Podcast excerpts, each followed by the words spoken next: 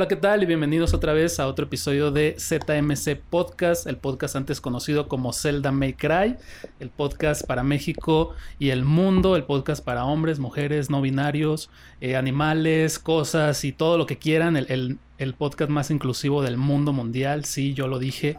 Así y el que no me crea, pues que me mande mensaje si quiere.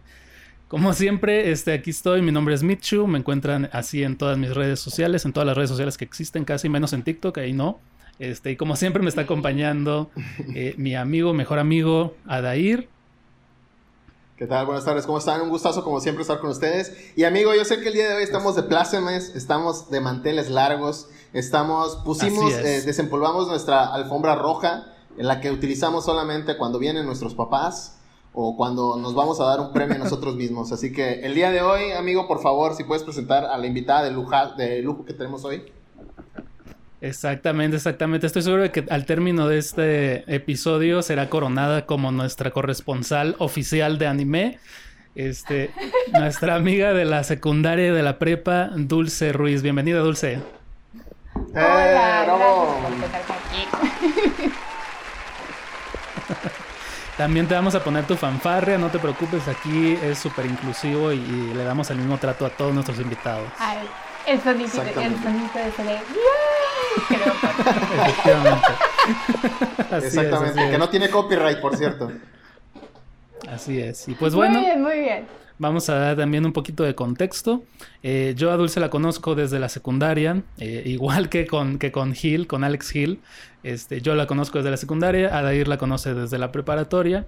Este, pero y pues igualmente, ¿no? La vida nos lleva por caminos distintos, este, y de repente pues ya no hay tanto contacto, pero el día de ayer tuve pues el placer de platicar con, con Dulce un buen rato, este, y la verdad es que, o sea, como si no hubieran pasado estos 12 años que no nos hablamos, la verdad es que este, platicamos súper, súper padre, muy a gusto. Estás dando el quemón con la edad, hay que sordearse. Sí, es que nosotros estábamos en prepa y yo estaba en primera secundaria, entonces por eso. Sí, sí, sí, sí, sí.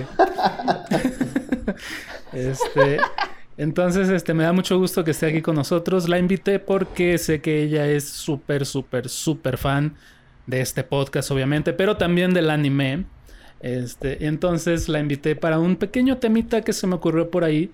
El día de hoy vamos a hablar sobre las waifus y los hosbandos. Eh, para quien no sabe qué es una waifu y qué es un hosbando, pues prácticamente es como que esa persona en dos dimensiones que ves en un anime y que dices, esa persona podría ser mi pareja si existiera en el mundo real. Pongo casa. Y si no, por lo menos en la dibujo. Exactamente. Le, pongo una franquicia de alguna tienda de conveniencia. Este, me caso con él o me casaría con ella si fuera legal. Así prácticamente su altarcito como Helga de Feyardon. Así es. No hablamos de las de los personajes que luego uno se va y busca la regla número 32 del, del internet. No, no hablamos de esos. Hablamos de una relación formal, buena, sana y saludable. Exactamente. Con cubrebocas y todo. ¿Cómo no? Así es. Como el compa que se casó con Hatsune Miku. Ah, de hecho, en Japón se casan con cualquier cosa. Y te mandan tu certificado, o sea, la compañía que es los dueños de los Vocaloids te mandan tu certificado. O sea, un chorro de gente tiene certificado, pero pues por lo menos, ¿no? O sea, claro, ahí claro, claro. Es como la película Hair, que es mucha gente se enamora. Como la película Hair, que, que esta persona virtual se enamora pues de mucha gente en el mundo. Efectivamente, pero es que porque la voz la hacía Scarlett Johansson, ¿no? Ah, claro, ya hasta yo me enamoraba. Exactamente. Ah, no, pues ya, ya salió el técnico. Y entonces ahí traemos, eh, no muchos, ¿verdad? Porque, digo, si trajéramos todos nuestros waifus y todos nuestros hosbandos, yo creo que nunca acabaríamos este, este podcast. entonces vamos a darles una pequeña lista de nuestro top 3 o top 2, no sé, vamos a ver cómo se dan los tiempos. Este, y vamos a comenzar con Dulce, nuestra invitada, que nos dé su primer ¿Eh, yo? Porque eres nuestra invitada. Por favor. Le estoy, estoy aquí orguneando en mis fotos y, como que siguen saliendo más rayos, no debe haberme metido. bueno, no, bueno, ok. Mi primer así como que super crush en dos dimensiones. Para los que han visto Beyblade, Hay como un montón de Beyblade, ese es el problema, hay un chorro de... Sí, y creo que sigue al aire hoy en día. El canal, era el que pasaban en el canal 5, ¿no? En el canal 5. Sí, Ay, no sé, lo veía, lo veía en la tele. ¿Para qué sí, otros países dice que es el canal 5? ¿Eh? El canal 5. Ajá, ¿qué es? Ay, pues el único canal disponible en la tele para ver. Cuando eres mortal y no tienes cable. Este, el, canal 5, lo que pasa es que aquí en, en, México, este, es que acuérdate, dice que nos ven en, muchos países. Digo, tú nos ves desde, desde California o, no sé dónde estás. Ah. Desde Japón, con, porque tienes esas orejas de gato, entonces yo creo que estás en Japón. Entonces, este, en, eh, aquí en México, eh, una de las televisoras que prácticamente domina eh, las transmisiones es eh, eh, Televisa. Y Televisa tiene diferentes canales, los cuales promociona desde, su, desde donde ellos transmiten. ¿no? El canal 5 es, es un canal que transmite normalmente caricaturas o programación infantil. Entonces, hubo una temporada en donde Canal 5, que es el canal de Televisa que pasaba caricaturas, empezó a pasar mucho anime. Entonces, yo creo que la gran mayoría, si no es que pues todos los niños de México pudimos ver anime gracias a TV Azteca, que pasaba Caballeros del Zodiaco, que es prácticamente la competencia de, Televisa, y en Televisa Canal 5, que ahí, que, ahí vimos ahí mucho anime. Entonces, gracias a ellos, les agradecemos nuestra introducción al anime. Shaman King. Exactamente, que ya salió el remake o el reboot, no sé qué es.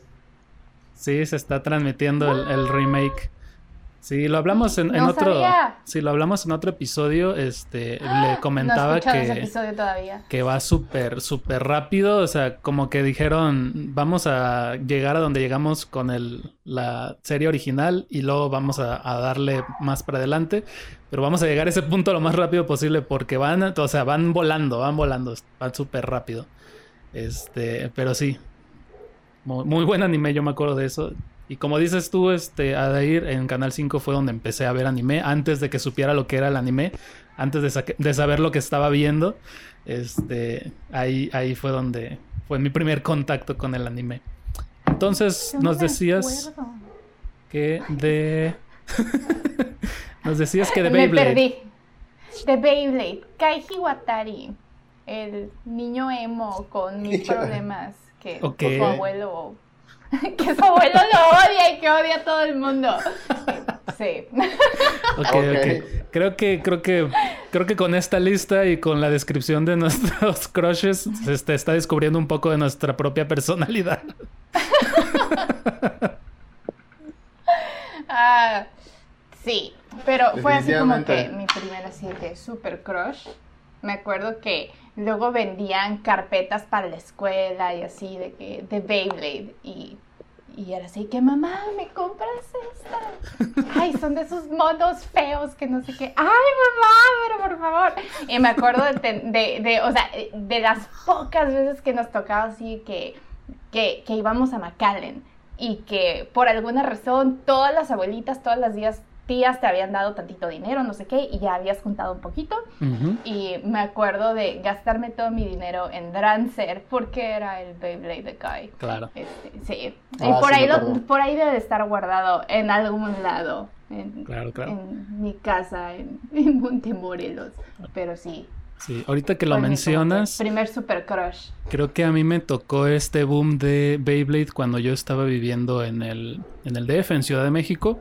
Este, y no me pegó nada más a mí, había varios compañeros que también tenían sus Beyblades. Yo me compré a Dragoon porque pues era el, el este, el protagonista de la, de la serie. Y, y, también era así como que, ay, el mío es especial porque gira para el otro lado, ¿no? Entonces era así como que, uy, uy. Este, pero sí, pero sí me acuerdo. Bueno, yo solo tenía el Beyblade, pero había un compañero que sí tenía Beyblade y tenía también el, estadio, que es como un bowl gigante. Ajá, ajá. Donde, tú tirabas ahí tus Beyblades. Un Beyblade, para quien no sabe, es un trompo prácticamente, pero hecho así como que medio tecnológico. Es un trompo glorificado, es lo que Exactamente. Exactamente. Y es curioso porque, de hecho, si no me equivoco, en Japón eh, sí existían las batallas de trompos, tal cual como los ah, conocemos. Sí. No, hay, hay como que un... así como con los yoyos que se ponen super pro, con los trompos. Sí, sí, sí. Entonces... como que una liga Y Beyblade fue como que la versión, vamos a, vamos a actualizarlo para la chaviza y que se vuelvan a interesar en los trompos, vamos a hacer algo nuevo, ¿no? este, que digo, es una buena idea, al fin y al cabo funcionó, mucha gente compró Beyblades, yo lo sé, digo, yo fui uno de ellos. yo me acuerdo de en la secundaria, este, bueno, yo estaba en la primaria, pero pues ustedes conocen la, escuela primaria secundaria porque pues Michelle, tú llegaste ya después y a me supongo que tú igual sabes dónde está la, escuela a la que fuimos todos. Y no nos dejaban, o sea, no podías llevar cartas de Yu-Gi-Oh, no podías llevar los Beyblades porque, o sea, no. Este, y nos íbamos y nos escondíamos. Sí, nos escondíamos atrás de los laboratorios. y alguien tenía que estar así como que esperando para ver si venía la prefecta, ¿ok? Y ya gritaban, ¡ahí viene la maestra! Y como, o sea, como actividad clandestina y legal. O sea, todo desaparecía y todos bien sordeados y con sus Beyblades escondidos y todo el rollo. No, estaba botana. Oye, pero. Sí. Oye, pregunta, ¿cómo le hacían para que, para que no se vieran los monstruos cuando salían? Esa es una duda que tengo. Ya ves que luego peleaban y salían los monstruos, ¿cómo le hacían para que no los vieran? Pues, pues, imaginación. No. es una pregunta muy tonta, perdón. No, los adultos, este, los adultos no, los pueden ver. Sí, sí, sí, es, que, sí es que si no crees en ellos, no los ves. Sí, sí es, es, como, es como Peter ya, Es como la capa, sí. Sí, como, la capa del emperador. Fíjense que yo no tuve, yo no tuve el placer de tener Beyblades, yo tuve Dayblades, o, tuve Dayblades, que eran, los vendían en el mercadito, este, y así de que el mono todo feo. Y me da mucha risa porque los, los Beyblades originales, pues obviamente las piezas encajan, o sea, giran súper padre y tienen, ajá, o sea, tienen un plástico así súper padre, ¿no? Entonces, eh, digo, pues yo tuve eso, era lo que llegaba ya, ¿no? Entonces, al momento de, de, que tú jalabas, o sea, en primer lugar el plástico se oxidaba, entonces cuando tú agarrabas tu Beyblade, te tenías que inyectar contra el tétano porque, o sea, podía salir con una infección así súper fea, ¿no? Y en segundo lugar, este, de, los, los, este, de, como que los, el plástico con el que jalabas el, el Beyblade, eh, era, o sea, no estaba bien cortado, entonces al momento que tú lo jalabas, te podías llevar un pedazo de piel de aquí de la mano o te podías igual llevar lastimar aquí porque no estaba bien cortado. Entonces, entonces tenías la eh, experiencia completa, o sea, con todo y las lesiones en el juego. entonces, en la caricatura, porque... Ajá. Tú, tú, estabas en modo hardcore de plano. Qué intenso. Sí, y como no teníamos el bowl, eh, utilizábamos una olla de, de, una tía que tenía, porque tenía así como una... Para la discada. Así como un, como un, sí, o sea, así, exactamente, o sea, como que un así, un bowl así gigante que donde hacían carne, entonces ese era el que utilizábamos así, y ahí te encargo, ¿no? O sea, ya todo rayado, todo roto. ya todo sin teflón. Entonces ahí era donde jugábamos, sí. un, un saludo a las cazuelas de mi tía, por favor. Gracias por todos esos grandes momentos. Nosotros agarramos los de plástico de la cocina de mi mamá porque nunca nos compraron el estadio. No, es que estaba muy caro. Sí, ya, ya, era, ya era demasiada suerte con que me compraran el Beyblade. No me iba a poner a pedir otras cosas, la verdad. Sí. A mi hermanito al chiquito sí le compraron un chorro. Yo solo tenía uno. ¿Qué, qué? Entonces... Siempre al chiquito le toca todo. Entonces Dulce nos confirma que el tipo misterioso y sombrío sí se lleva a las, a las mujeres. Y, y, y, enojón y sangrón y ajá. Como que hay una edad en la que a todas las mujeres les atrae eso, ¿no? Y algunas. Y malhumorado. Algunas en algún momento lo superan, otras no tanto. Sí, sigue el patrón hasta que puse. Sí, como, diría Franco Escamilla, mira, no tiene futuro. Mm, o sea, mm, se me antoja. Ese es el bueno. Está excelente, excelente. Digo, no te culpo. Sí. Porque pues estabas en la misma edad y creo que si hoy en día alguien dijera, alguien de nuestra edad dijera me gusta Kai estaría medio raro. Pero en su momento, en, dentro del contexto, bien, todo bien, todo bien. Todo bien. Listo, Adair. Sí, porque ¿qué son? Son como son chamaquitos, ¿no? Se supone que tienen que como 10 años. Yo me imagino que sí, así de primaria o algo así.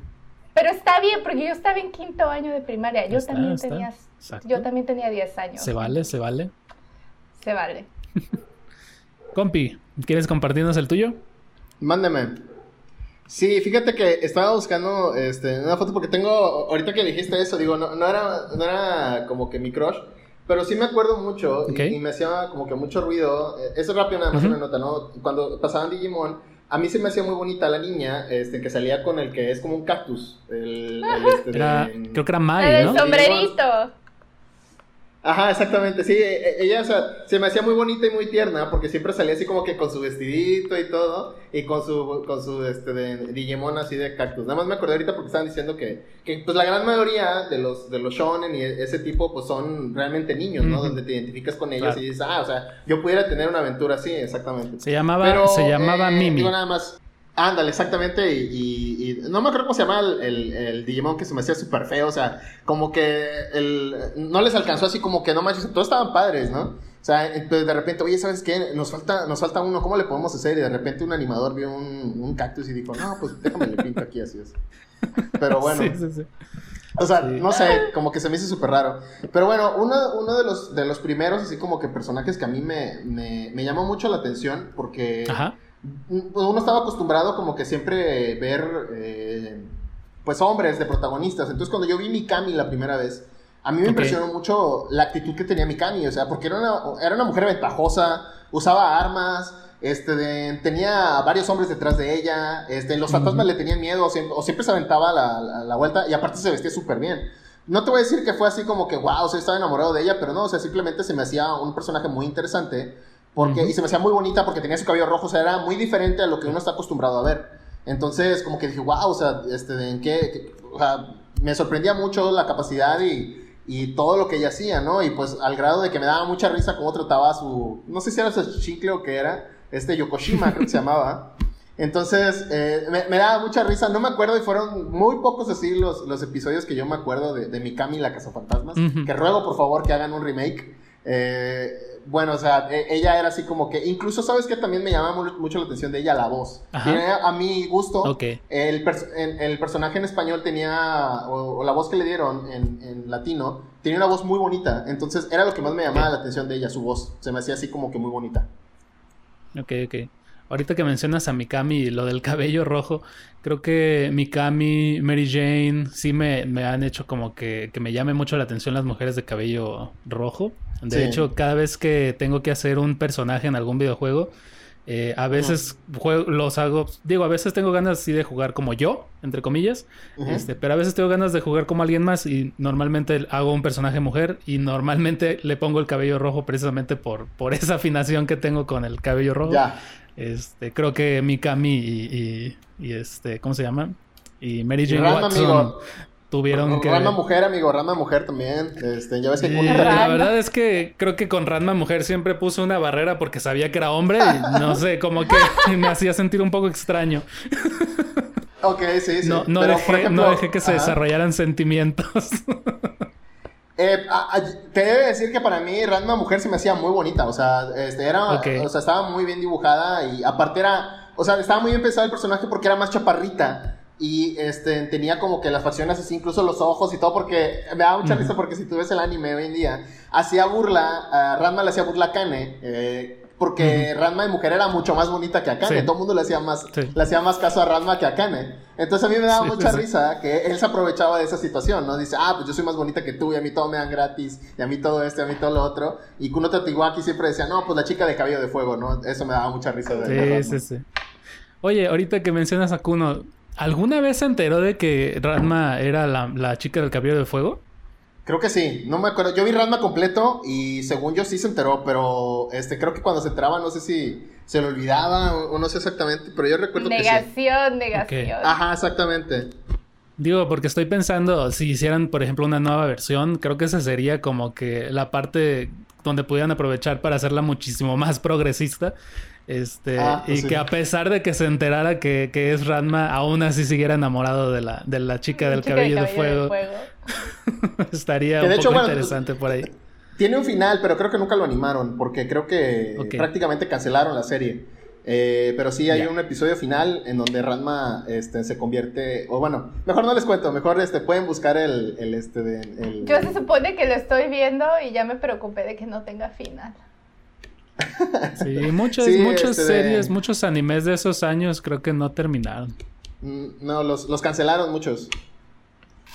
Ay, como el de Nana, hasta la fecha sigo esperando y ni siquiera el manga lo han terminado. Ni lo terminarán. Sí. Los supercampeones es otro que lo han hecho como tres veces, pero nunca termina. Sí. O sea, se, cancela, pero nunca llegan al final realmente de la historia.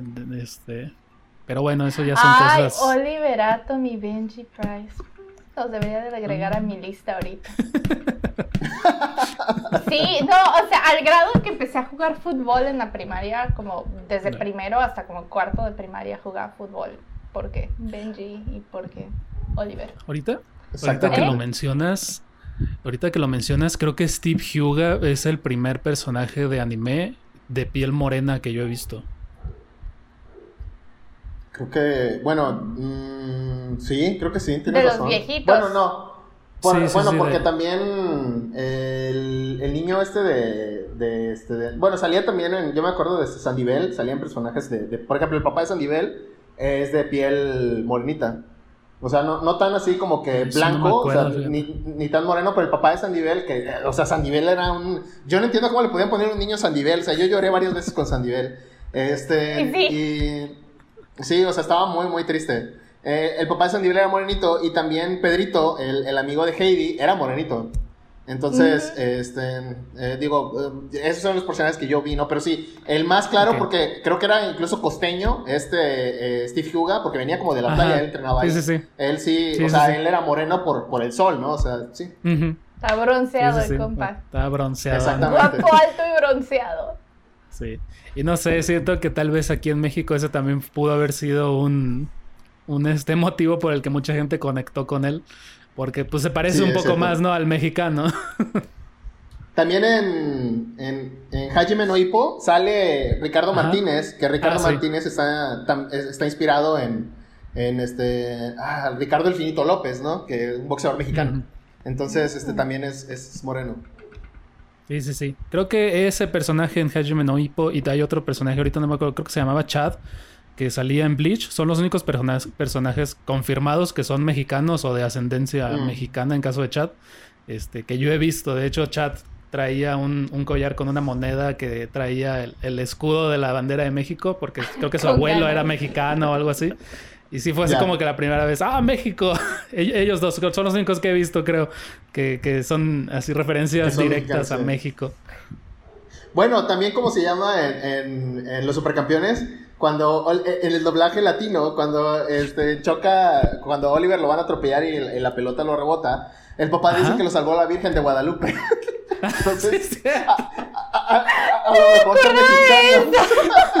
Sí, es cierto. Pues les cambiaron todos los nombres, o sea, hicieron un chorro de cambios, porque cuando lo comencé a ver otra vez, ahora pues el, el, subtitulado, yo sí como que no sabía qué onda, porque no reconocía ninguno de los nombres, yo sí que, ¡ah, la torre! Fue así como que uno de los animes con los que tuve como que mucho choque de haberlo visto de morrita, y luego ya verlo, o sea, subtitulado y, y estar así como que todo perdida.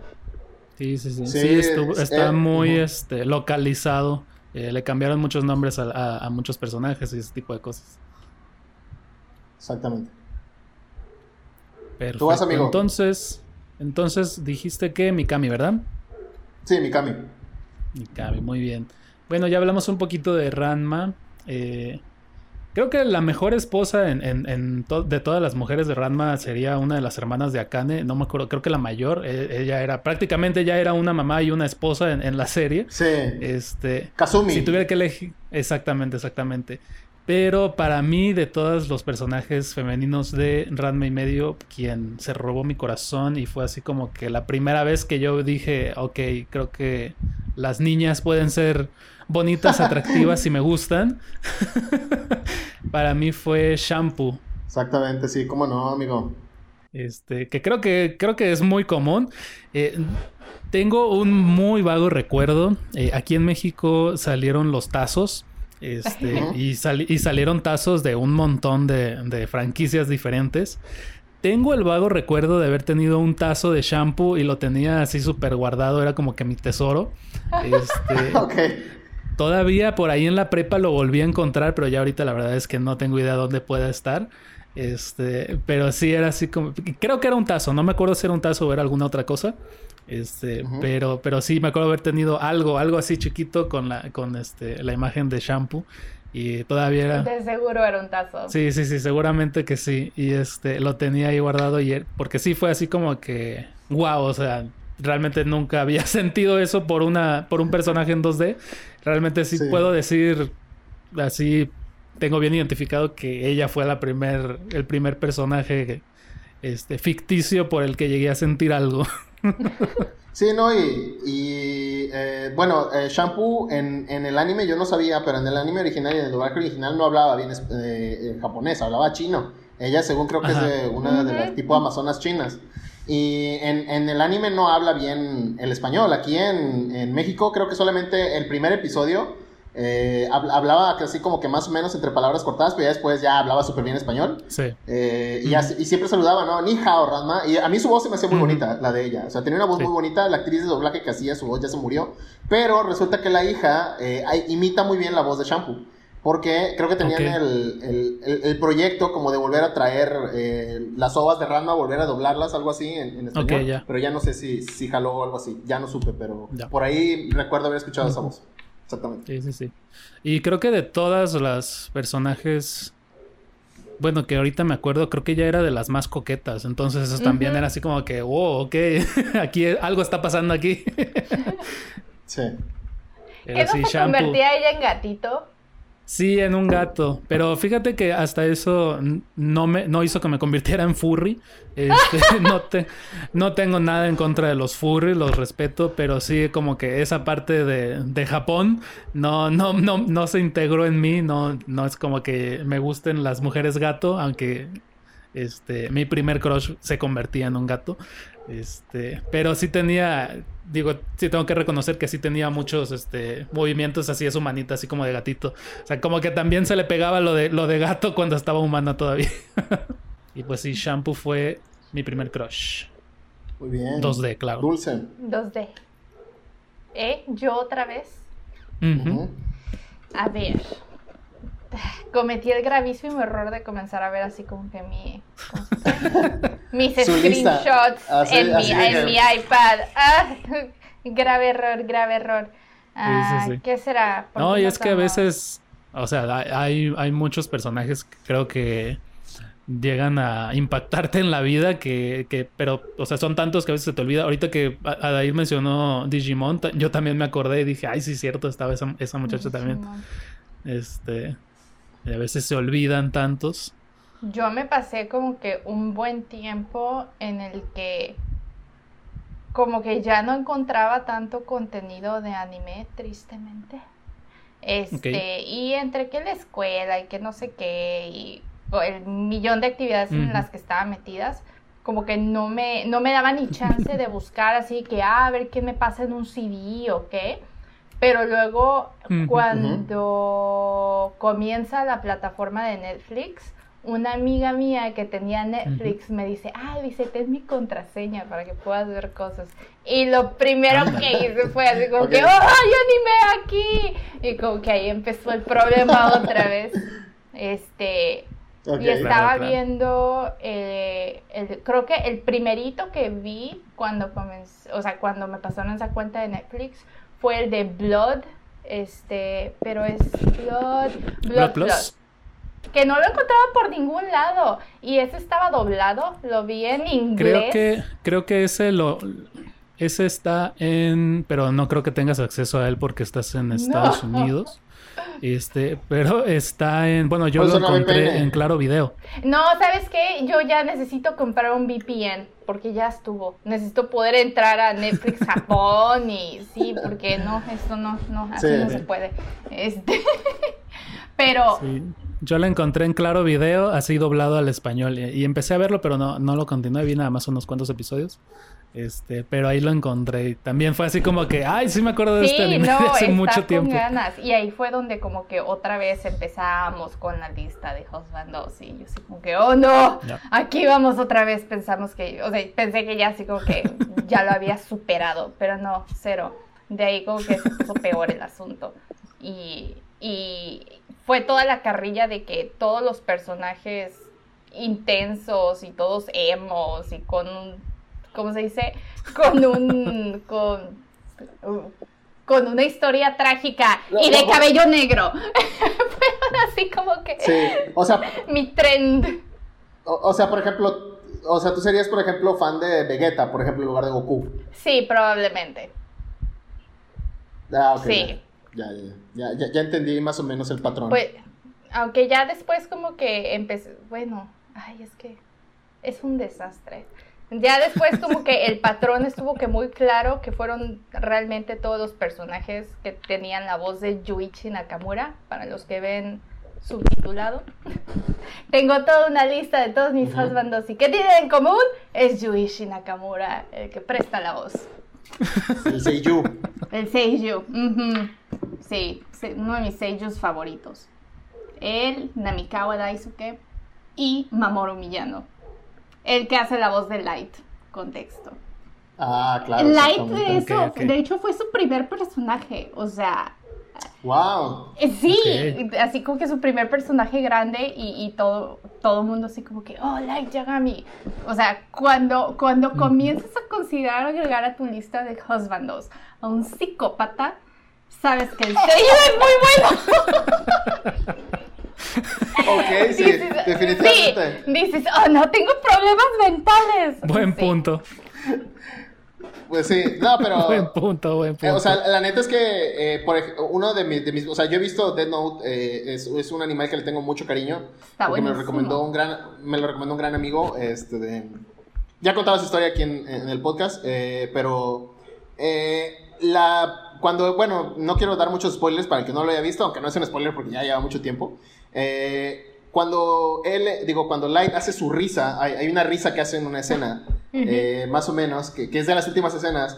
Esa, o sea, es, una risa que en ningún idioma ni ningún doblaje va a poder imitar jamás, porque es, es, es increíble esa escena, la manera en la que el actor refleja el carácter del personaje, es magistral. Entonces, sí, o, sea, doy fe y legalidad, que sin duda el Seiyu Seguido se la piden cuando hace entrevistas y cosas así, siempre así como que, oh no, haz la risa de, haz la, risa de Light, la risa de Kira, porque ya ahí está así como que en completo modo Kira, pero sí, sí, sí, Mamoru Millano. Sí. Que no sé, digo, ustedes díganme si me equivoco. Em, digo, yo por mucho tiempo eh, me acostumbré a ver los animes en el idioma original con subtítulos.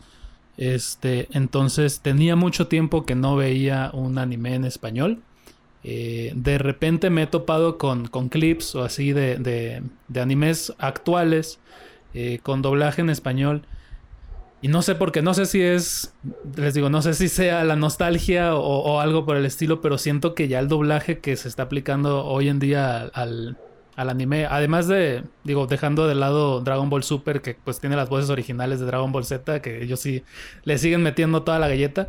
Eh, pero siento que el doblaje está bajando en calidad. No sé si estoy equivocado, ustedes díganme. Mira, yo los únicos que recuerdo haber visto doblados eran los que pasaban en el canal 5. Una vez que encontré las plataformas, nunca regresé a los doblajes. Este, me súper enamoré del arte de, eh, de los sellos y, y,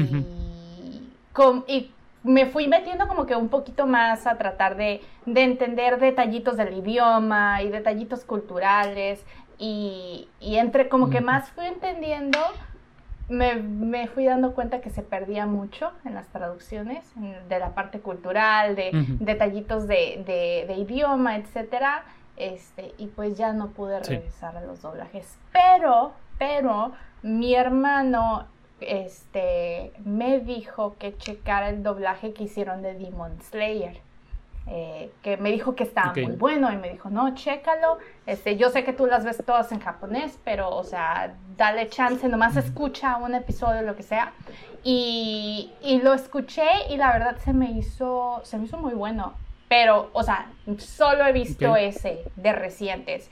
Y me gustó mucho cómo trataron de mantener ciertos detallitos de ciertos chistes que pues están en japonés, este, o ciertas, ciertos detallitos de los honoríficos, trataron de como que buscar una manera de incorporarlos eh, no así como que, o sea, no tienen, no tienen los honoríficos así tal cual, pero ciertos detallitos como, se me hizo así como que muy curioso, no curioso, me gustó mucho que Zenitsu, pues a Nezuko es Nezuko-shan para acá y para allá, pero en el, en el doblaje para todo le dice pequeña Nezuko, y o sea, el chan por lo general lo usas con niños chiquitos o, o sea, o, con tu novio, con tu novia. Ajá, pero, o sea, dije yo, ah, mira, se tomaron el tiempo de como que pensarle un poquito y tratar de ver, ah, ¿cómo podemos como que mm, transferirlo? Pero es el único que he visto reciente, de ahí en fuera, y ni siquiera lo vi todo, solo así como que escuché pedacitos, no más porque mi hermanito me lo recomendó, pero, pero ya. Ok.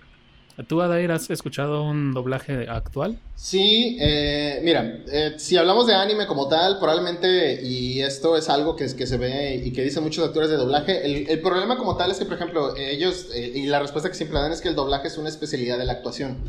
¿Eso qué quiere decir? Que tú para poder ser actor de doblaje, así como, por ejemplo, existe un, un psiquiatra o existe un, no sé, un ginecólogo o algo así, digo, estoy exagerando, estoy extrapolando el ejemplo, eh, pues primero estudias una cosa, que en este caso es medicina, y luego estudias la especialidad. Eh, en el doblaje es parecido, ¿no? Estudias actuación y luego te especializas en doblaje.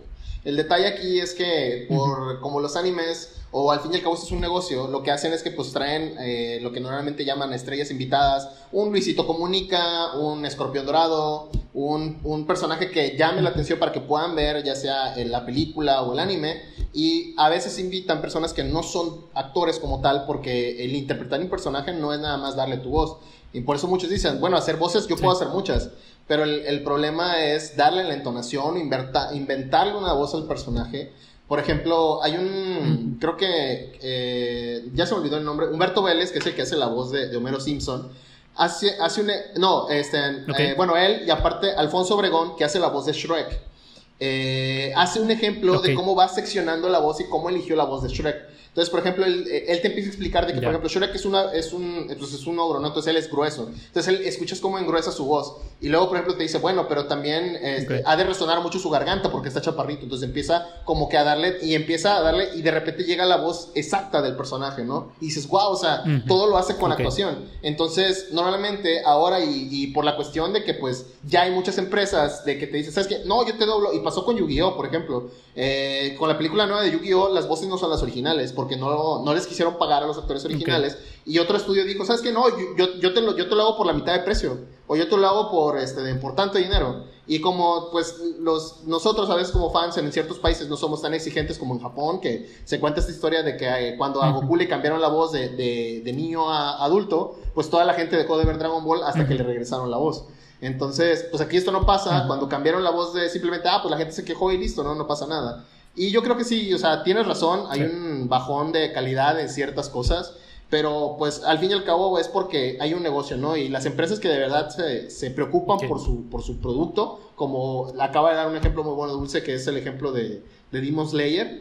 Entonces, eh, pues ahí es cuando se nota la diferencia, ¿no? Pero sí, sí, ah, para responder tu pregunta, sí, sí he escuchado que hay una decadencia y en la calidad del doblaje en ciertas áreas, ¿no? Ok, ok. Es que, digo, o sea, me acuerdo de, Dragon Ball, incluso me acuerdo de Beyblade. Y digo, a lo mejor. Por eso les preguntaba, porque a lo mejor y pues yo. Mi nostalgia me está nublando. O, de niño me la creía más, pero. O sea, yo me acuerdo que, que, o sea, sí te la creías. O sea, cuando están los gritos, que pues en anime hay muchos gritos, sí te la creías. Pero he escuchado gritos ahora, de los doblajes de ahora, y digo, esto, o sea, parece que al vato ni siquiera le están pagando, o sea, no, no le meten, no le meten nada de, de emoción y... Pero bueno, me imagino que como tú dices, hay niveles, eh, hay estudios que son más caros que otros, precisamente pues por la calidad y este tipo de cosas. Hay, un monólogo que dice un comediante que se llama Fran Evia que habla sobre el doblaje de Dragon Ball. Entonces él decía que, él decía, o sea, él le pone el ejemplo de que cómo sería el doblaje si fuera, por ejemplo, Goku de, Argentina, o incluso el mismo Mario Castañeda. No sé si te acuerdas que Michel y yo tuvimos la oportunidad de ir a ver a Mario Castañeda, que sabe todo su show de stand-up y todo. Eh, él menciona de cómo sería si, si Goku fuera, por ejemplo, con otras voces, ¿no? Como Don Ramón, etcétera, las voces que hace él. Entonces, hay una. Eh, Fran Evia dice, o sea, yo recuerdo los animes viéndolos que incluso hasta crujían del coraje, ¿no? De repente, sí, como que Goku de repente. Sí. Sí, sí, Imagínate, o sea, que eh, la pasión que le ponían que hasta crujían los personajes, ¿no? Entonces, sí, o sea, definitivamente hay un factor nostalgia, pero igual sí se nota que es diferente la manera de doblar ahora, ¿no? Y el nivel de compromiso, me supongo también, porque no sé cómo es este acá con los actores de doblaje, pero por lo menos los sellos, eso es toda su carrera, o sea, es lo único que hacen. Ellos no están en, en, en series estoy tratando de acordarme, creo que igual y como que en una película si acaso, pero o sea, por lo que me he fijado yo, como que todo su mole es simplemente prestar voz para personajes y está súper increíble la cantidad de personajes que tienen y, y pues ya que como que los has escuchado por tanto tiempo, identificas las voces, pero no es como que de buenas a primeras. Hay veces que siempre está ese personaje que dices, ¿qué? ¿Es esta persona? O sea, ¿cómo que es él? No, o sea, no te creo. Ajá, pero, este... Sí, hay algunos que tienen rangos súper amplios. Sí, sí, o sea, pero canijo. Este... sí, sí. Están súper súper comprometidos con su... Es, toda su carrera, es, es su vida. Sí, ahorita que mencionabas también lo de lo de Nezuko y que en español lo cambian a Pequeña Nezuko, eh, me acuerdo porque yo estoy viendo el, remake de este de Shaman King y este ahorita no me acuerdo el nombre, pero hay un personaje que aunque tiene la misma edad que todos se parece un señor, este y yo me acuerdo que en, el, en, en la versión doblada era señorillo y doña Ana. Siempre, o sea, siempre les dijo señorío y doña Ana. Me daba mucha risa el doña Ana, me daba mucha risa, ¿no? Este, y ahorita que lo estoy viendo en, en japonés, pues sí es como que Iodono y Anasama. Mm. Entonces, o sea, entiendo y digo, pues claro, o sea, tiene completamente todo el sentido que en español lo cambies a Doña Ana. O sea, digo, aunque ahorita como que si Doña es como que, no sé, hay, a quien es ofensivo. Creo que... De... Aunque pues de todas maneras se entiende pues el hecho no de que lo sientes como alguien mayor o superior, ¿no? Pues en español todavía como que está más fácil porque sí tenemos, o sea, de que la modalidad de de repente hablarle de usted a la gente y pues ya estamos con ese contexto de que con, con más respeto. Este, pero luego con los que están en inglés digo yo, a la torre, o sea, para empezar, ni siquiera tienen ustedes como que una manera de, de expresar en el vocabulario que está siendo formal o respetuoso para con alguien, porque a todo el mundo se les habla de tú. Ajá, sí. Este, y sí, me saca de un chorro. Sí, En español todavía como que el, idioma te lo permite porque tenemos un nivel de... como que no, como que nuestro sistema de honoríficos, pero pues por lo menos sí tenemos niveles de respeto.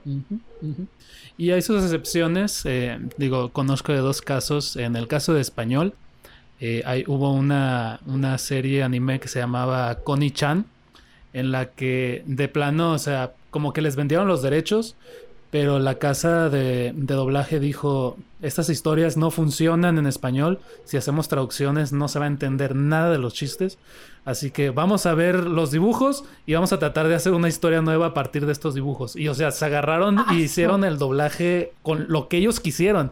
Y tú lo escuchas y es la cosa más mexicana del mundo. O sea, está genialísimo, está genialísimo. Me da muchísima risa. Canciones de, de, artistas mexicanos, o sea, meten un montón de cosas. O sea, les valió. Dijeron, aquí vamos a hacer lo que se nos dé la gana.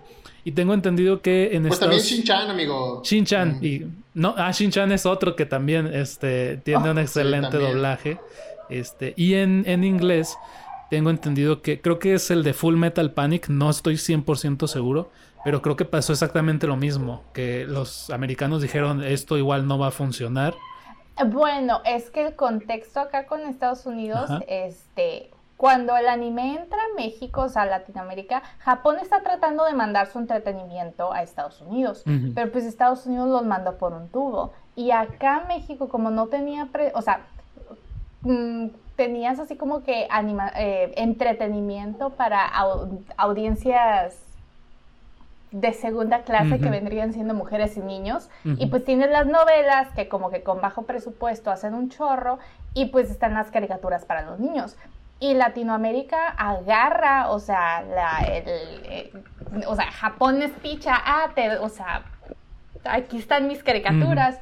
Y Latinoamérica dice, venga, y pues le meten ganas a ellos porque les sale mucho más barato nomás hacer los doblajes a tener que producir y pegó. O sea, porque pues todos nosotros crecimos viendo eso. Pero acá en Estados Unidos los mandaron por un tubo. Y las pocas cosas que entraron aquí las cambiaron mucho, las censuraron mucho, pero no como que con la intención de sacar algo bueno, sino con, con la idea de que, ay, no, por ejemplo, Sakura Hicieron un desastre con la historia, el de Sakura Car Captor. Y cambiaron un chorro de cosas. El personaje principal en el doblaje original que hicieron en inglés era Lee Porque todo el mundo decía, no, es que no se van a identificar con una niña. pues es, que era shoujo, ¿qué querían? O sea, no era un shonen. Ajá, y, hicieron un chorro de desastre con ese, con Sailor Moon. Este, hubo un chorro de censura en cuanto a relaciones en los animes. Que acá en, la, en los doblajes en español lo respetaron de todas a todas. O sea, mm, sí. En, en, Sailor Moon hicieron un chorro de cambios que ni al caso. Eh, que después ya que la vi yo de más grande dije yo, le cambiaron todo el plot. Eh, porque esa casi no me tocó verla de, de en, en, la tele. Eh, no sé, por alguna razón no me, no, no me, no me tocó verla en la tele, pero así de que lo poquito que, que, que, escuchaba que de aquí, que de allá, que no sé qué, venía más que nada la historia que traían acá en Estados Unidos, lo que veía yo de que de repente buscaba. Y ya que la vengo viendo ahora, la viejita, los 200 episodios, dije, ah, hicieron un desastre, ¿qué les pasa? Pero... No manches, son 200 episodios y yo que pensaba verla, se me hace que voy a ver el resumen. Sí, son como 200 episodios. Ve la de Crystal, o sea, la, la, la de Sailor Moon Crystal, para empezar, la, la, animación está hermosa. Este, y, y, pues sí se comieron un montón de los fillers que, que, que, están, en, que están en la original. En la original, o sea, o sea ajá está suave y todo la vez por nostalgia, pero es lo mismo, o sea, llega el punto en el que ya vas como en el episodio 50 y ya estás repitiendo la mitad del diálogo tú, porque, ajá. Ya, ya, ya, claro, claro. Sí. Muy bien. Como, como los Power Rangers. Entonces, entonces, como tu Josbando número 2, vamos a tomar el de Light, aunque salió ahí como que medio sin, no queriendo. eh, no, es... Bueno, sí, lo podemos decir. No, no, no, pero me quedo con él, me quedo con, con él en lugar de eh, en lugar de Light. Sí, con él, okay, ya. Con él, el que, el que terminó atrapando. Ah, digo, no, no, no, spoilers no. Entonces, ¿Eh? compi. No, no, no vamos a decir, no vamos a decir que se muere en la mitad en la primera temporada, o sea, ¿para qué? No, no. Ah, yo iba a decir que era la primera vez que enviude. Eso sería de spoilers. No manches, te la rifaste. Mis respetos, mis respetos. No, no, no. Y ya después te cae el 20 que no te puedes encariñar con nadie. Porque nadie. Está peor que romper con tu novio de prepa. Te los matan a todos. Wow, Es el, eh, yo creo que es el mejor chiste que hemos, que hemos tenido. Es la mejor anécdota que hemos tenido en, en, este podcast desde hace mucho tiempo, si no es que el mejor, así, de plano. Cuando hagamos el, el top mejores momentos del, del, ZMC podcast, va a salir Dulce número uno, así. Fue la primera vez que enviudó.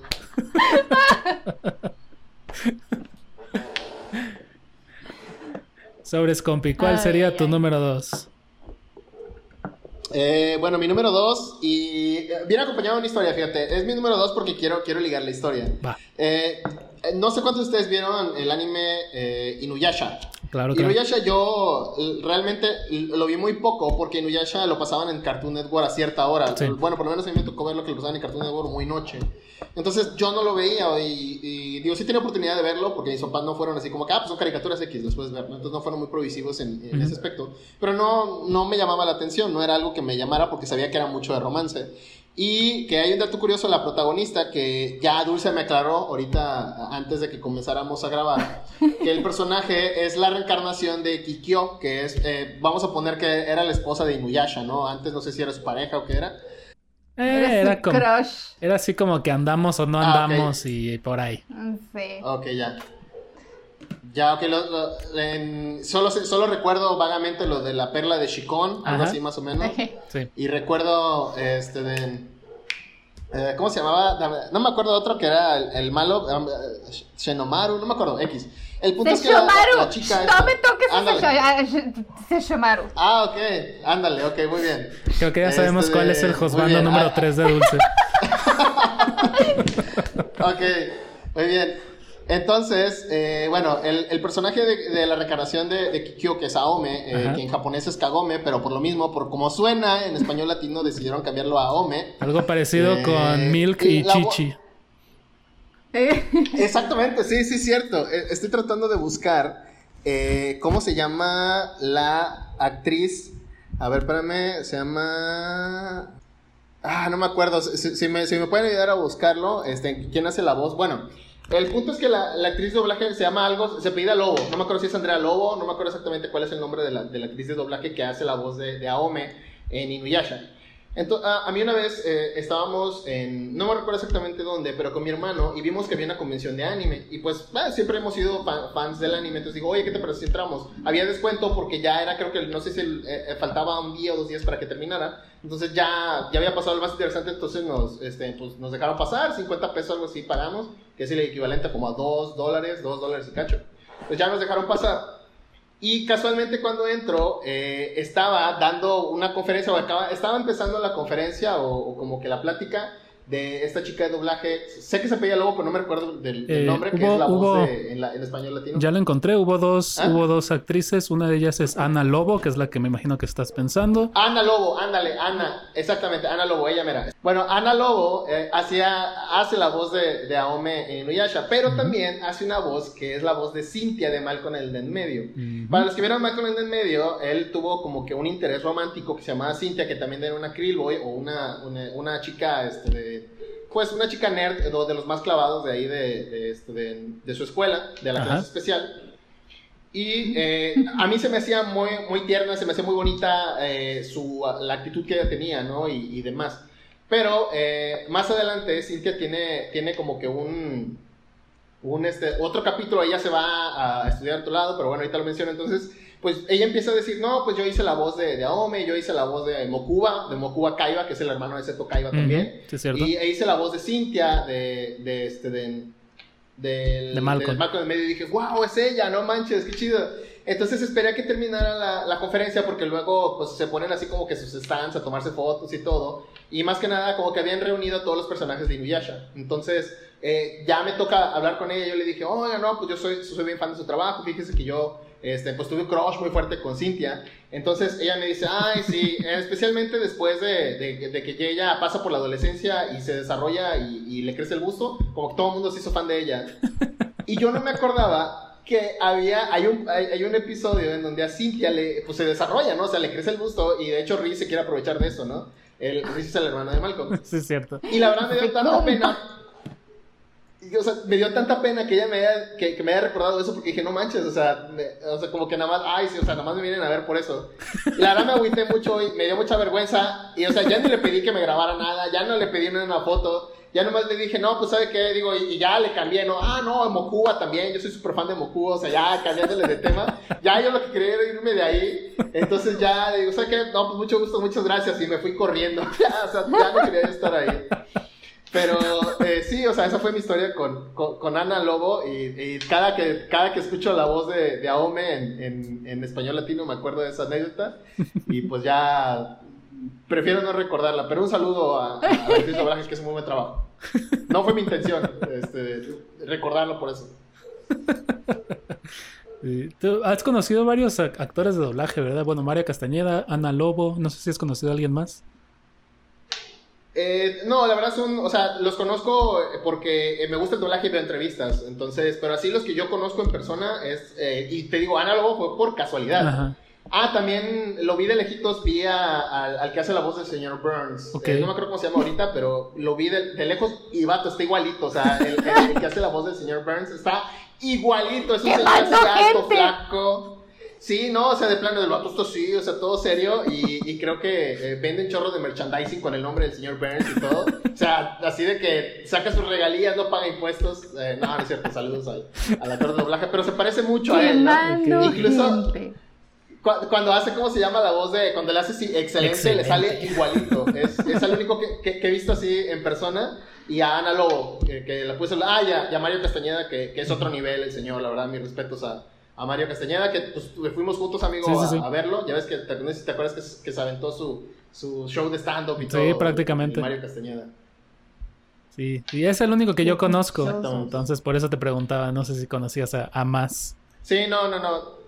Sí, o sea, los he visto, te digo, porque fui a... Vi otro chavo que sale igual en Inuyasha, no me acuerdo ahorita de su nombre, pero, o sea, la idea era... era al, que, al, que también me tocó ver de lejos era Enzo Fortuni, creo que es, el que hace la voz de, de Inuyasha. Y, creo que también hace la voz de... No sé si hace la voz de Ranma también, eh, Ranma hombre, no me acuerdo, pero son los, los que he visto así, que me ha tocado verlos en persona nada más. Ok, ok. Qué chido. sí, yo antes sí, digo, varias veces he tenido la intención de ir a convenciones así, pero la verdad es que nunca me ha animado. No sé por qué. yo según iba el año pasado y pues COVID dijo, no, no vas. bueno. Ya sé. Este, entonces voy a dar mi número dos. Eh, este sí es un personaje, digo, antes de, grabar más o menos comentamos nuestras listas para tratar de no repetir nombres y creo que este personaje nada más yo lo conocía. Este, hay una, hay un anime que se llama The Greyman.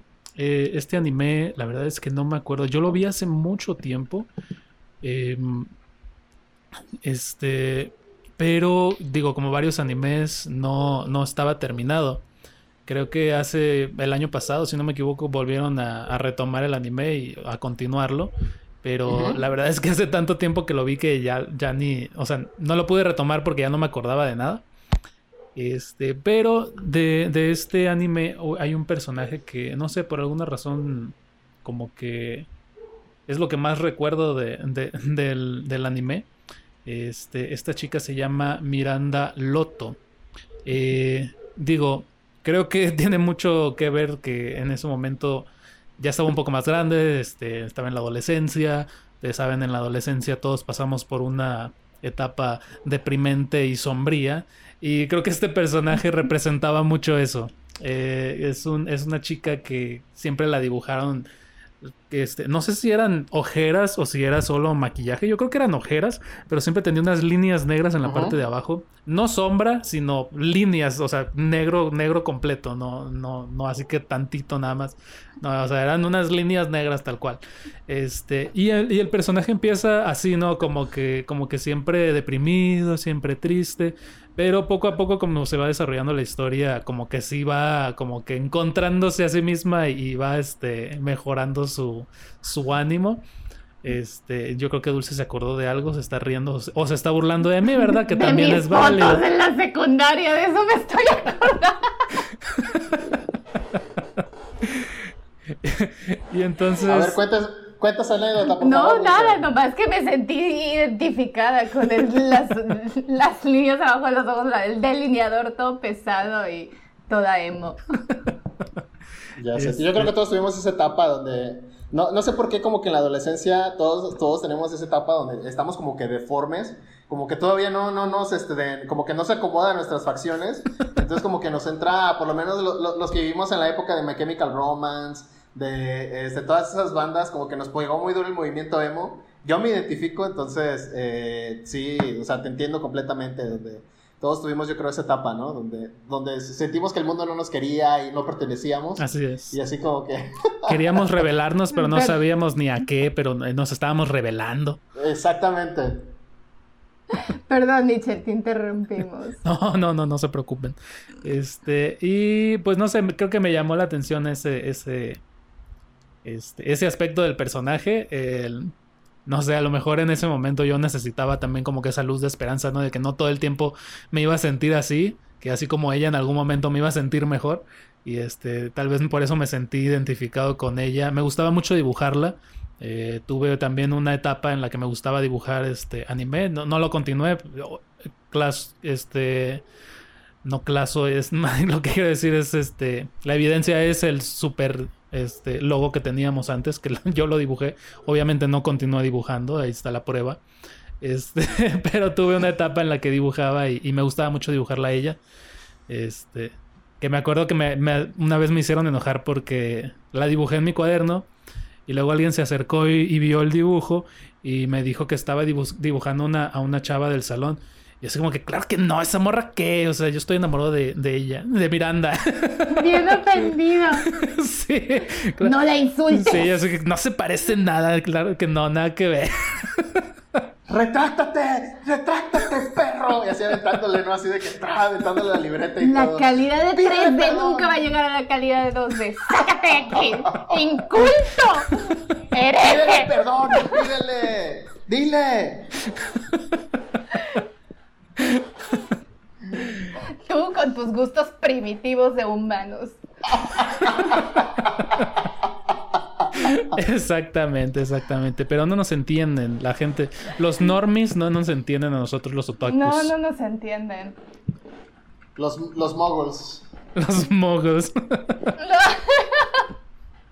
los sangre sucias. Ay, ¿qué son ustedes? A ver, ya que entramos ahí, yo quiero saber qué casa son ustedes. ¿De Harry Potter?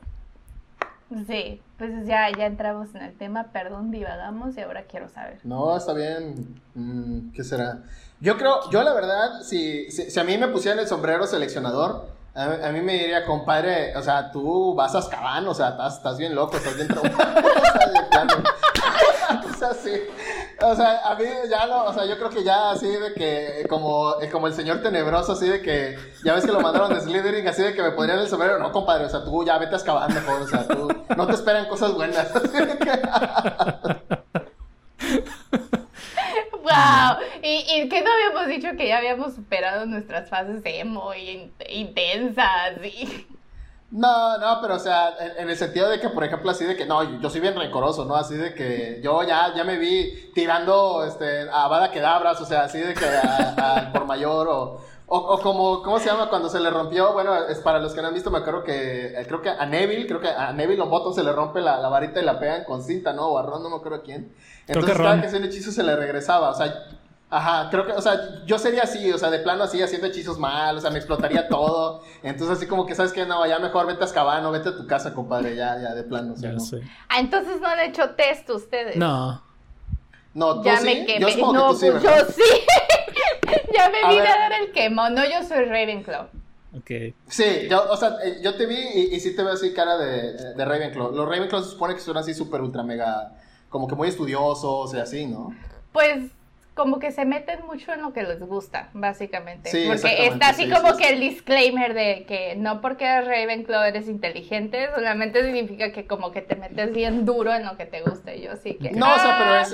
es Quemón. Sí, o sea, no, pero yo sabía que, o sea, que son, son personas muy intelectuales, ¿no? O sea, empecé, o sea, la historia de, de la casa es que son personas, o sea, muy diestras y muy intelectuales y muy clavadas en lo que hacen. O sea, sí, sí, sí, eso.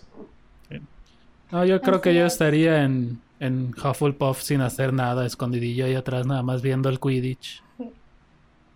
Ay, la gente de Hufflepuff me cae súper bien. O sea, se me hace que si eres, o sea, si eres Hufflepuff y alguien dice, ah, este me cae mal, o sea, ¿qué onda con tu vida? ¿Qué clase de persona restorcida eres?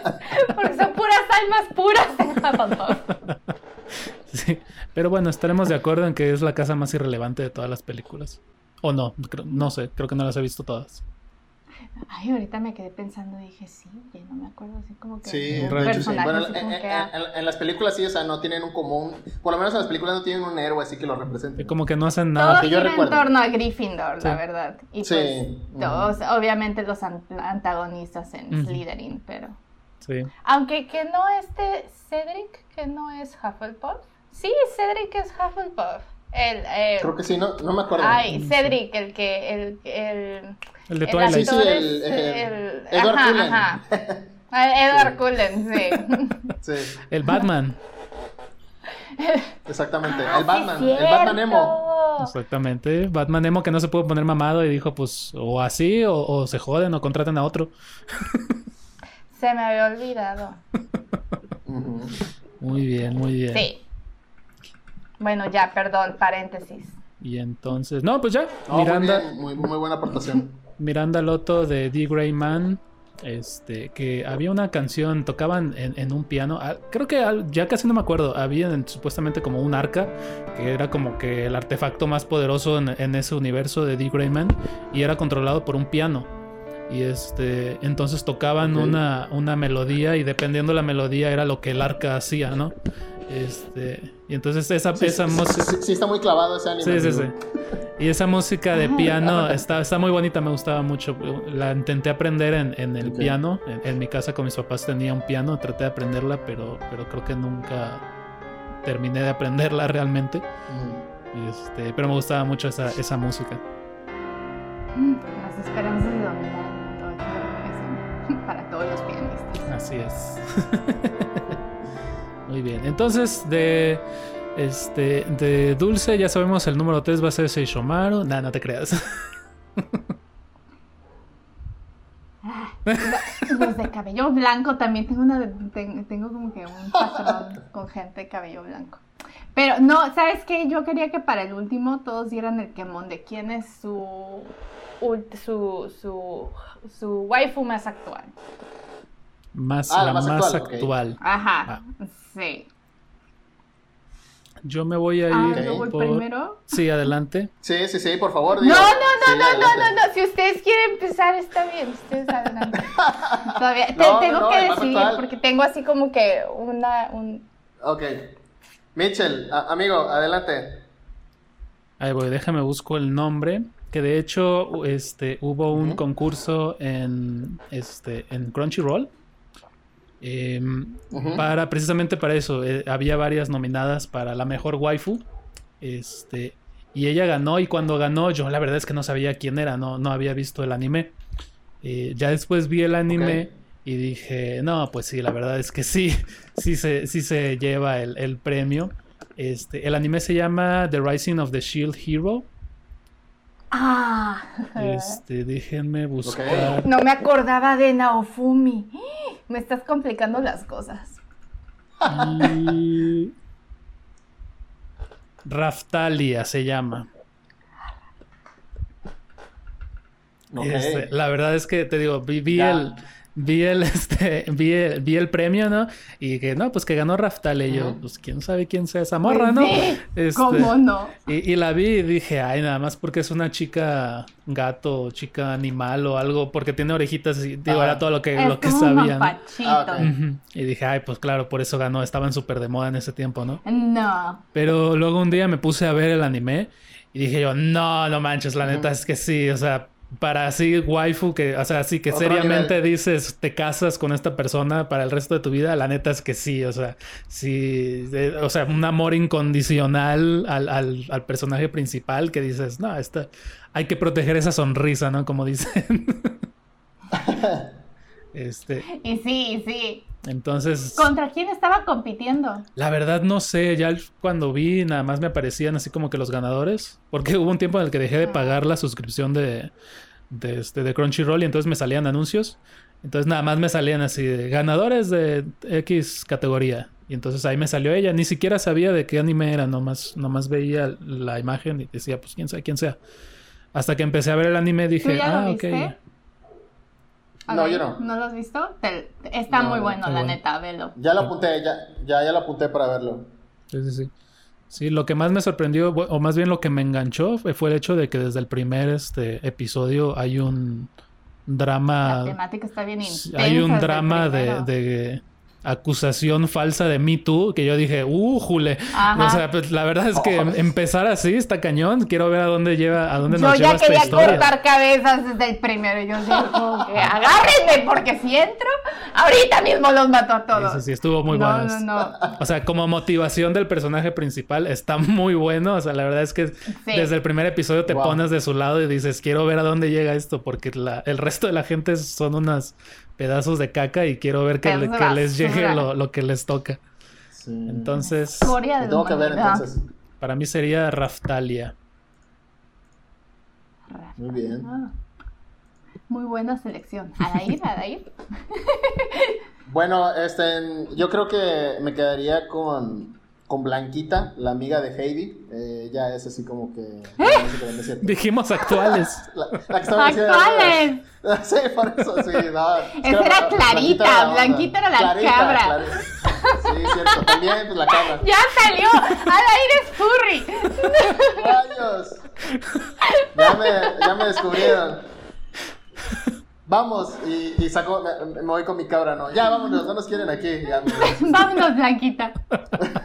no les hagas no, Fíjate, que yo, o sea, normalmente no veo tanto anime, eh, la verdad, o sea, sí lo veo, pero no soy tan así, tan, tan, fan. Yo creo que eh, un personaje que, que, me gusta mucho y, y, sin duda la, la respeto mucho y, tengo así como que, digo, no es reciente, pero digo, si, si tuviéramos que poner uno reciente sería yo creo ¿qué será? Eh, mi casa, de, este, mi casa, su casa, de, de Shingeki no Kyojin, solamente porque, o sea, si, si yo necesito, ¿sabes? Oye, me está molestando, ve, mátalo, porfa, y se va y regresa, ¿no? O sea, realmente eso es porque, por eso, porque es una, no, es una persona muy leal y yo creo que, que la lealtad es así como que importante en, en, en cualquier, este, de ámbito, ¿no? En, donde estés.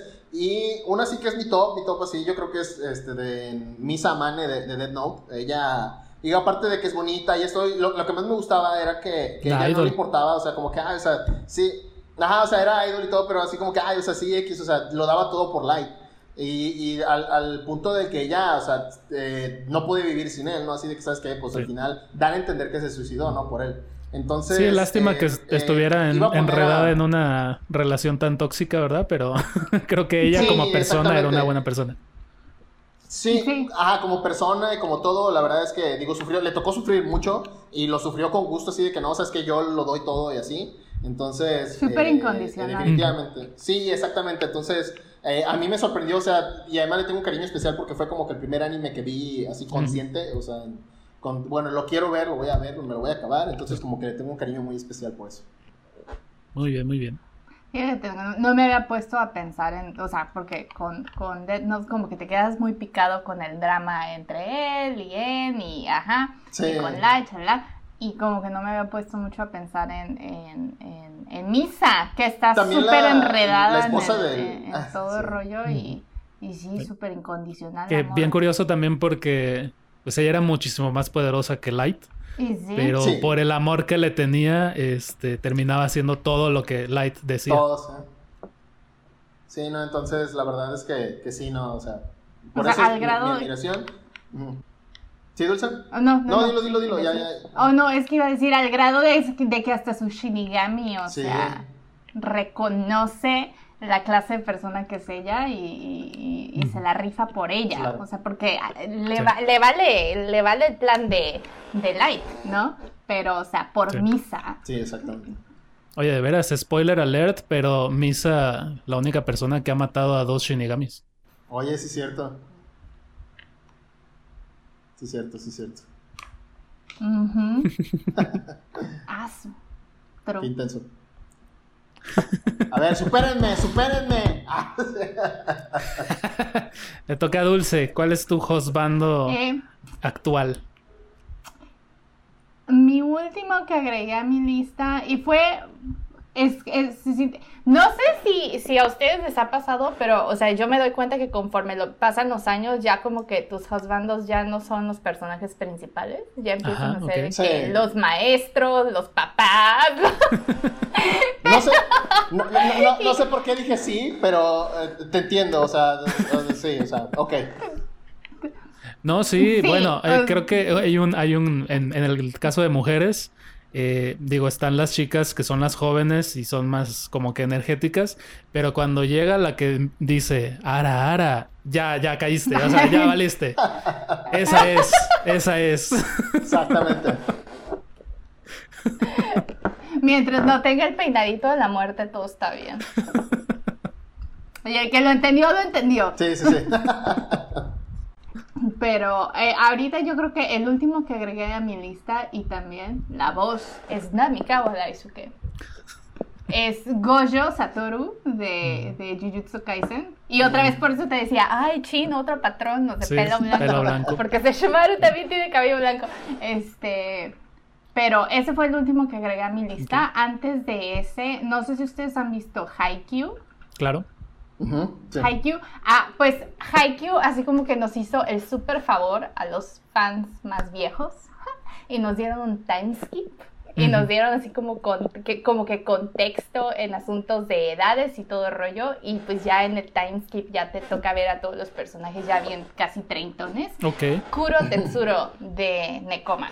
Ok, ok. El capitán de Nekoma. Ajá, ya, ya, ya. Sí. Merch. Sí, fue así como que mi, mi antes de Goyo, o sea, de agregar a Goyo Satoru, fue así como que, que yo te pongo casa, compa, te, te, pongo casa, te pongo casa. Para quienes están escuchando solo el podcast, el audio, Dulce trae puesta una playera con la imagen de su husband. De Haikyuu. de Haikyuu. Exactamente.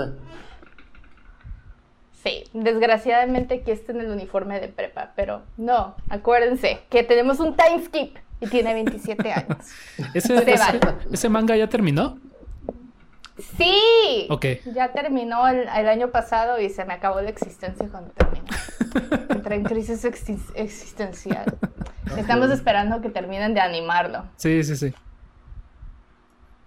Muy bien. Está muy, bueno, ¿eh? Sí, Para está hacer muy padre. sports anime se pasaron. Le pusieron un chorro de detalle a, la parte de los, los personajes. Los personajes están los hicieron muy completos, muy, muy completos, que es algo que como que no lo había visto mucho en, en animes de, de, deportes.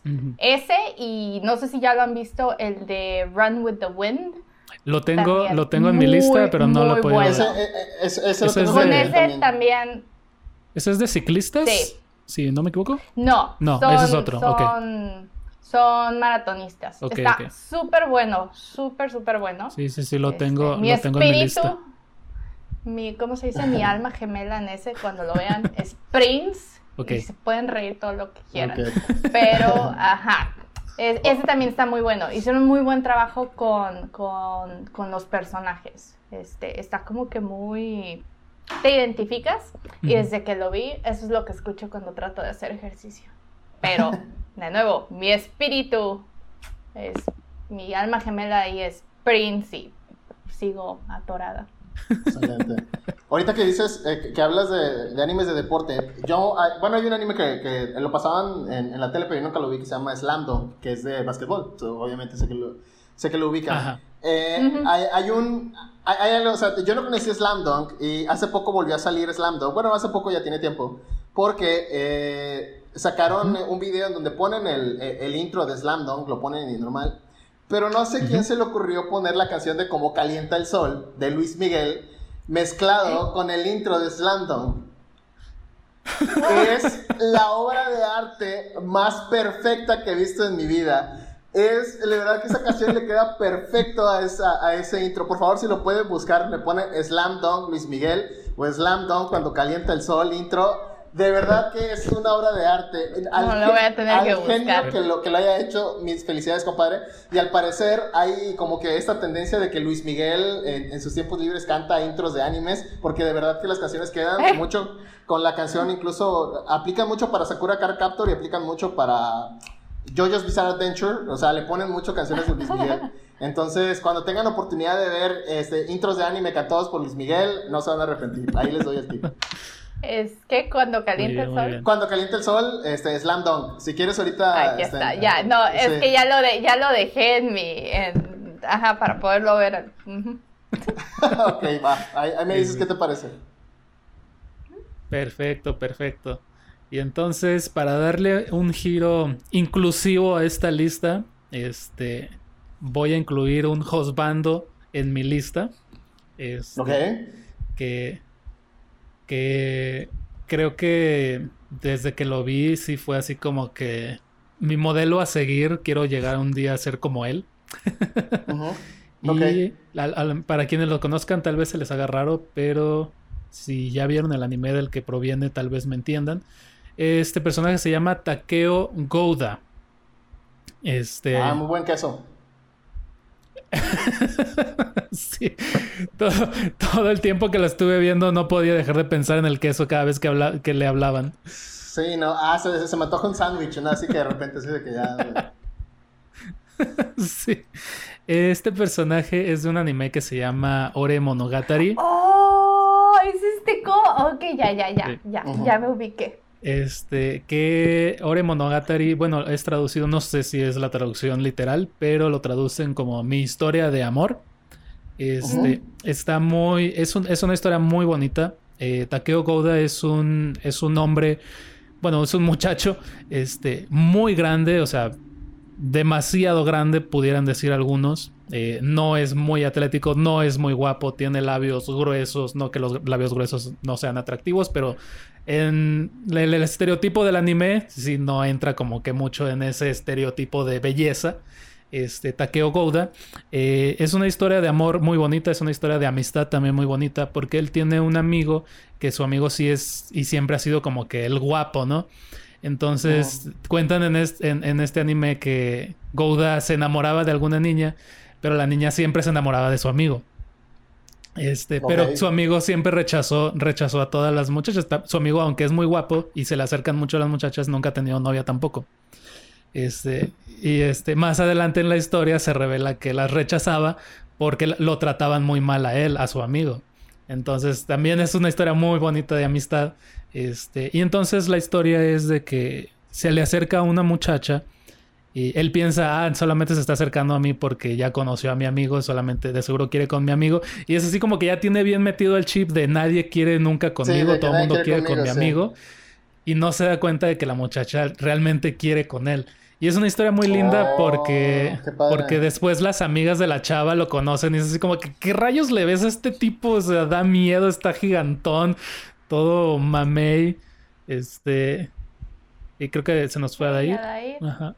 No. Se nos fue a ir por un segundito, discúlpenos. Este, les decía, entonces, este, pues es así como que, ¿qué le ves a este tipo gigantón? Este, da miedo, no es para nada guapo, es muy intimidante, pero poco a poco lo conocen y se dan cuenta de que como persona es una gran persona y llegan a un punto en el que incluso hasta ellas dicen, ay, pues como que sí tiene algo. este, entonces es una... no, que no. Sí, sí, sí, es una historia muy bonita, este, y la verdad es que sí es como que un ejemplo a seguir porque no es tanto...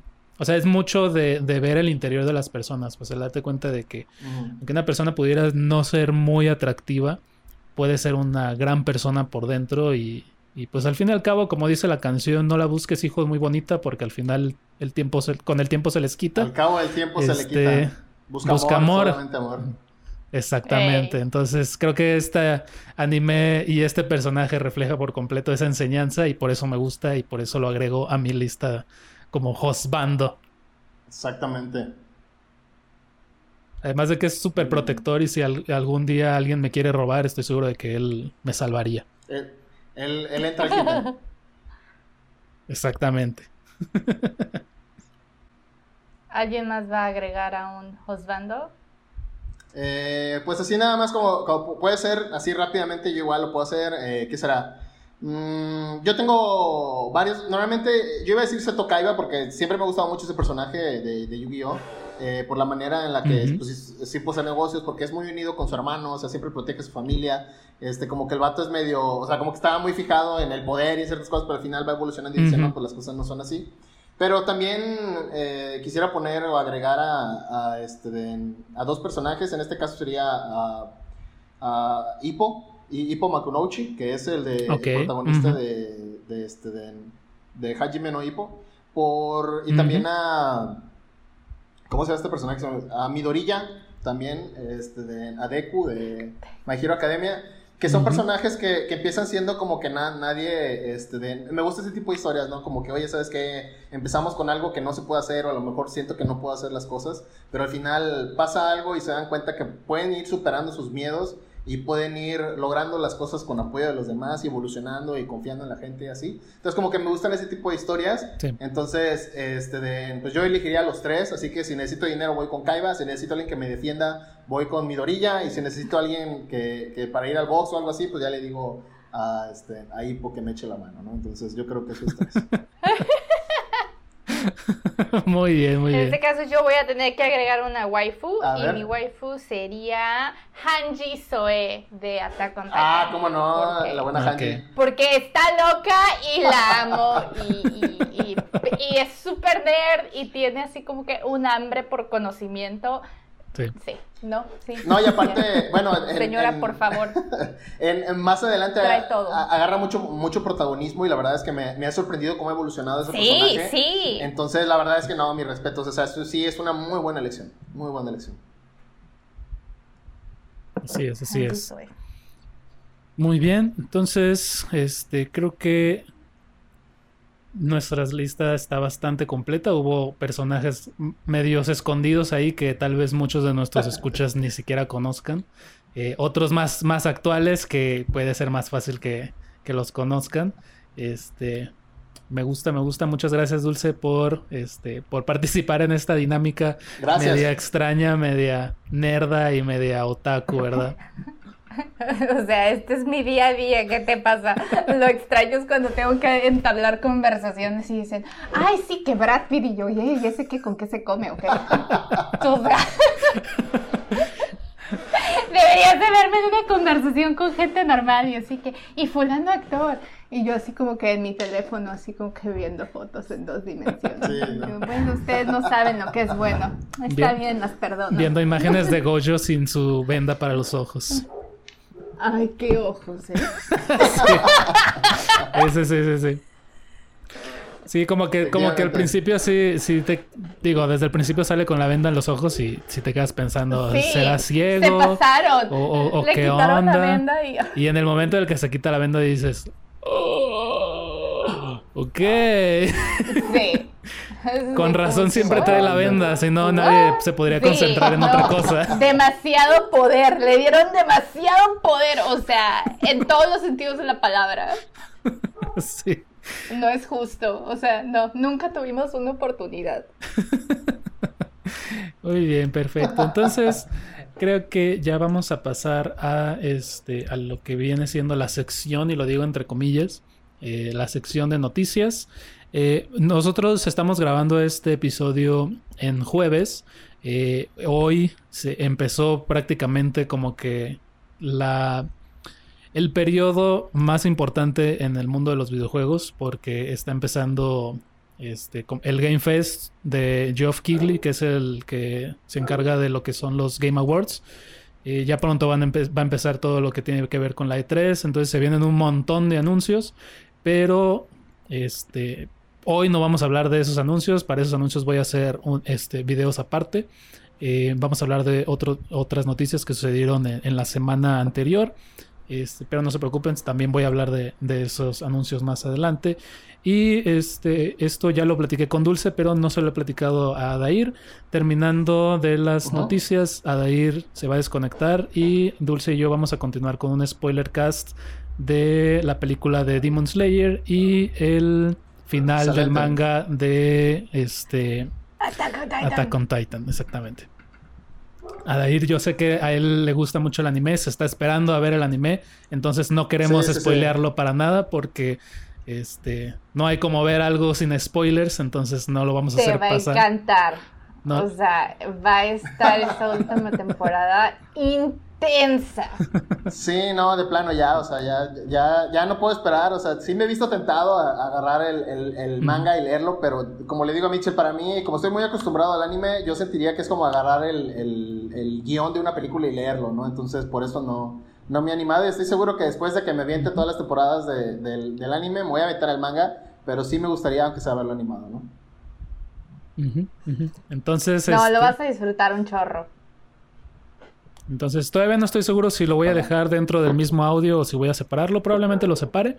Este, para que, pues, si alguien igual no quiere escuchar los spoilers, pues pueda saltárselos fácilmente. Entonces, este, eso es lo que va a pasar. Pero vamos a pasar por ahora con las noticias de la semana.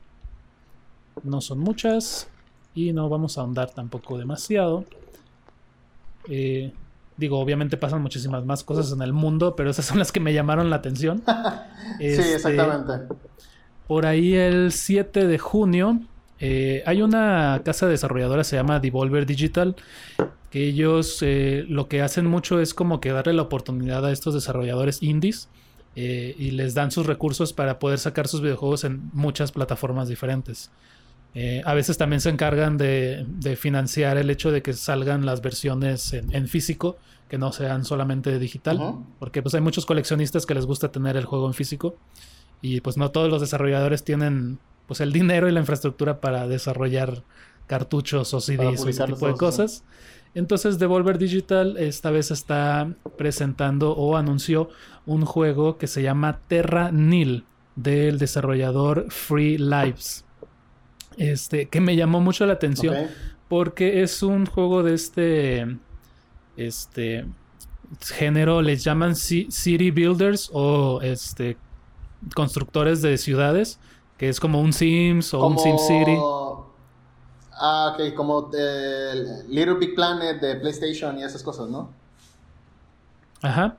Pero lo que, me, lo que me llamó la atención de este es que es al revés, es una reversa, porque normalmente en un, por ejemplo, en un Sim City lo que te dan es como que un, este, un territorio vacío con naturaleza y poco a poco lo vas industrializando, vas creando la ciudad, se van haciendo edificios, etcétera. Y, esto es al revés, realmente lo que te dan es una tierra árida que ya el humano se acabó y lo que estás haciendo en este juego es regresar la naturaleza. Entonces eso se me hizo interesante. Digo, creo que son de estos juegos que son como que para relajarte un poco, que no tienes que... Digo, no es un juego de acción, es un juego más como de ir creando tu propio mundito este, más relajado, pero me llamó la atención este, este tema de, que sea como que lo inverso a lo que normalmente son este tipo de juegos. Eh, se llama Terranil, eh, va a salir pronto en, Steam, que es para PC, pero conociendo a Devolver Digital, seguramente más adelante lo saquen para este, Nintendo Switch. Eh, Devolver ha, desarrollado muchos juegos, o bueno, ha lanzado muchos juegos para Nintendo Switch. Y este tipo de juegos creo que encajan súper bien con el Nintendo Switch, sobre todo porque puedes este, jugarlo de manera portátil. Está súper chido el concepto, la verdad. Sí, sí, sí. Eh, sin salirnos mucho del tema de videojuegos, eh, la semana pasada, el 9 de junio, eh, bueno, 9 de junio fue ayer, no es la semana pasada, se salió el trailer, que no he tenido la oportunidad de verlo, estaba un poco ocupado, pero no quiero no mencionarlo porque es una franquicia bastante importante en el mundo de los videojuegos. Se anunció Battlefield 2042, que es la nueva entrada en esta franquicia de Battlefield, que es como que la competencia de Call of Duty. Pero lo que tiene Battlefield y que Call of Duty le ha estado copiando últimamente es que sus, peleas en línea son muchísimo más grandes. Son de 50 jugadores, 100 jugadores, hay vehículos, hay este destruyes este pues casas o, este tipo de cosas. Es un poco más interactivo en ese sentido que Call of Duty que son mapas más pequeños con, equipos creo que son de 5 o, de 10 máximo. Este, aquí son batallas muchísimo más grandes eh, que dan oportunidad a batallas o a momentos muy épicos eh, hay muchos videos en YouTube de gente que snipea a gente desde el otro lado del mapa que la verdad es que sí se ve muy padre Este, digo, no es mi tipo de género. Yo la verdad es que casi no juego este tipo de juegos. Eh, pero sé que es una franquicia muy importante en el mundo de los videojuegos. Eh, esta entrada, pues, eh, se llama 2042, así que está basada en un futuro no tan lejano. Entonces, seguramente, pues, hay mecánicas nuevas. Este, les digo, no he podido. Ajá. Estoy viendo, o sea, aquí me puse a, ver tantito del juego y parece que no van a tener la modalidad de Battle Royale. Ok. Ni, ¿cómo se dice? Ni campaña para jugador individual. Va a estar como que enfocado en campañas para equipo. En, en multijugador, muy bien, muy bien. Ajá. Sí, creo que el Battle Royale, bueno, Fortnite fue el que le, le dio con todo al Battle Royale y de ahí todo el mundo quiso copiar ese, ese, ¿cómo se llama? Ese, ese modo de juego esa estrategia. Eh, nadie le ha logrado pegar como lo ha hecho eh, Fortnite. Y creo que mucha gente sí es así como que, ay, otra vez Battle Royale. Entonces creo que es una buena estrategia. Eh, creo que los fans no hubieran querido que, se hiciera un Battle Royale con esta franquicia. Creo que sí son como que muy conservadores en mantenerlo más a lo que se supone que es Battlefield. A lo que es. Entonces seguramente va, a tener mucho éxito. Digo, los gráficos por lo menos sí se ve que son, o sea, nueva generación. Se chidos. Eh, la verdad es que los gráficos estaban avanzando muchísimo. Le mencionaba de ir una vez. O sea, yo me acuerdo haber visto Toy Story 1 y haber pensado, ay, ¿cuándo los videojuegos se verán así? y creo que ya, ya vamos más allá de lo que era Toy Story 1. A veces que los videojuegos están más chidas las gráficas que hasta algunas películas. Sí, sí, sí, sí. Bueno, ustedes lo pueden disfrutar porque tienen computadoras chidas. Yo como tengo una computadora viejita, le tengo que bajar todos los gráficos para poder jugar. Entonces, este, gracias no, a Dios, yo, yo este por eso los juego en mi iPad, porque... Sí, no, yo, este, de, yo, gracias a Dios, el, Super Mario eh, de, emulador que tengo se juega bien. Este, si Dios quiere, voy a poder jugar el Super Mario Bros. 3 en estos días. Entonces, ya les contaré cómo me va.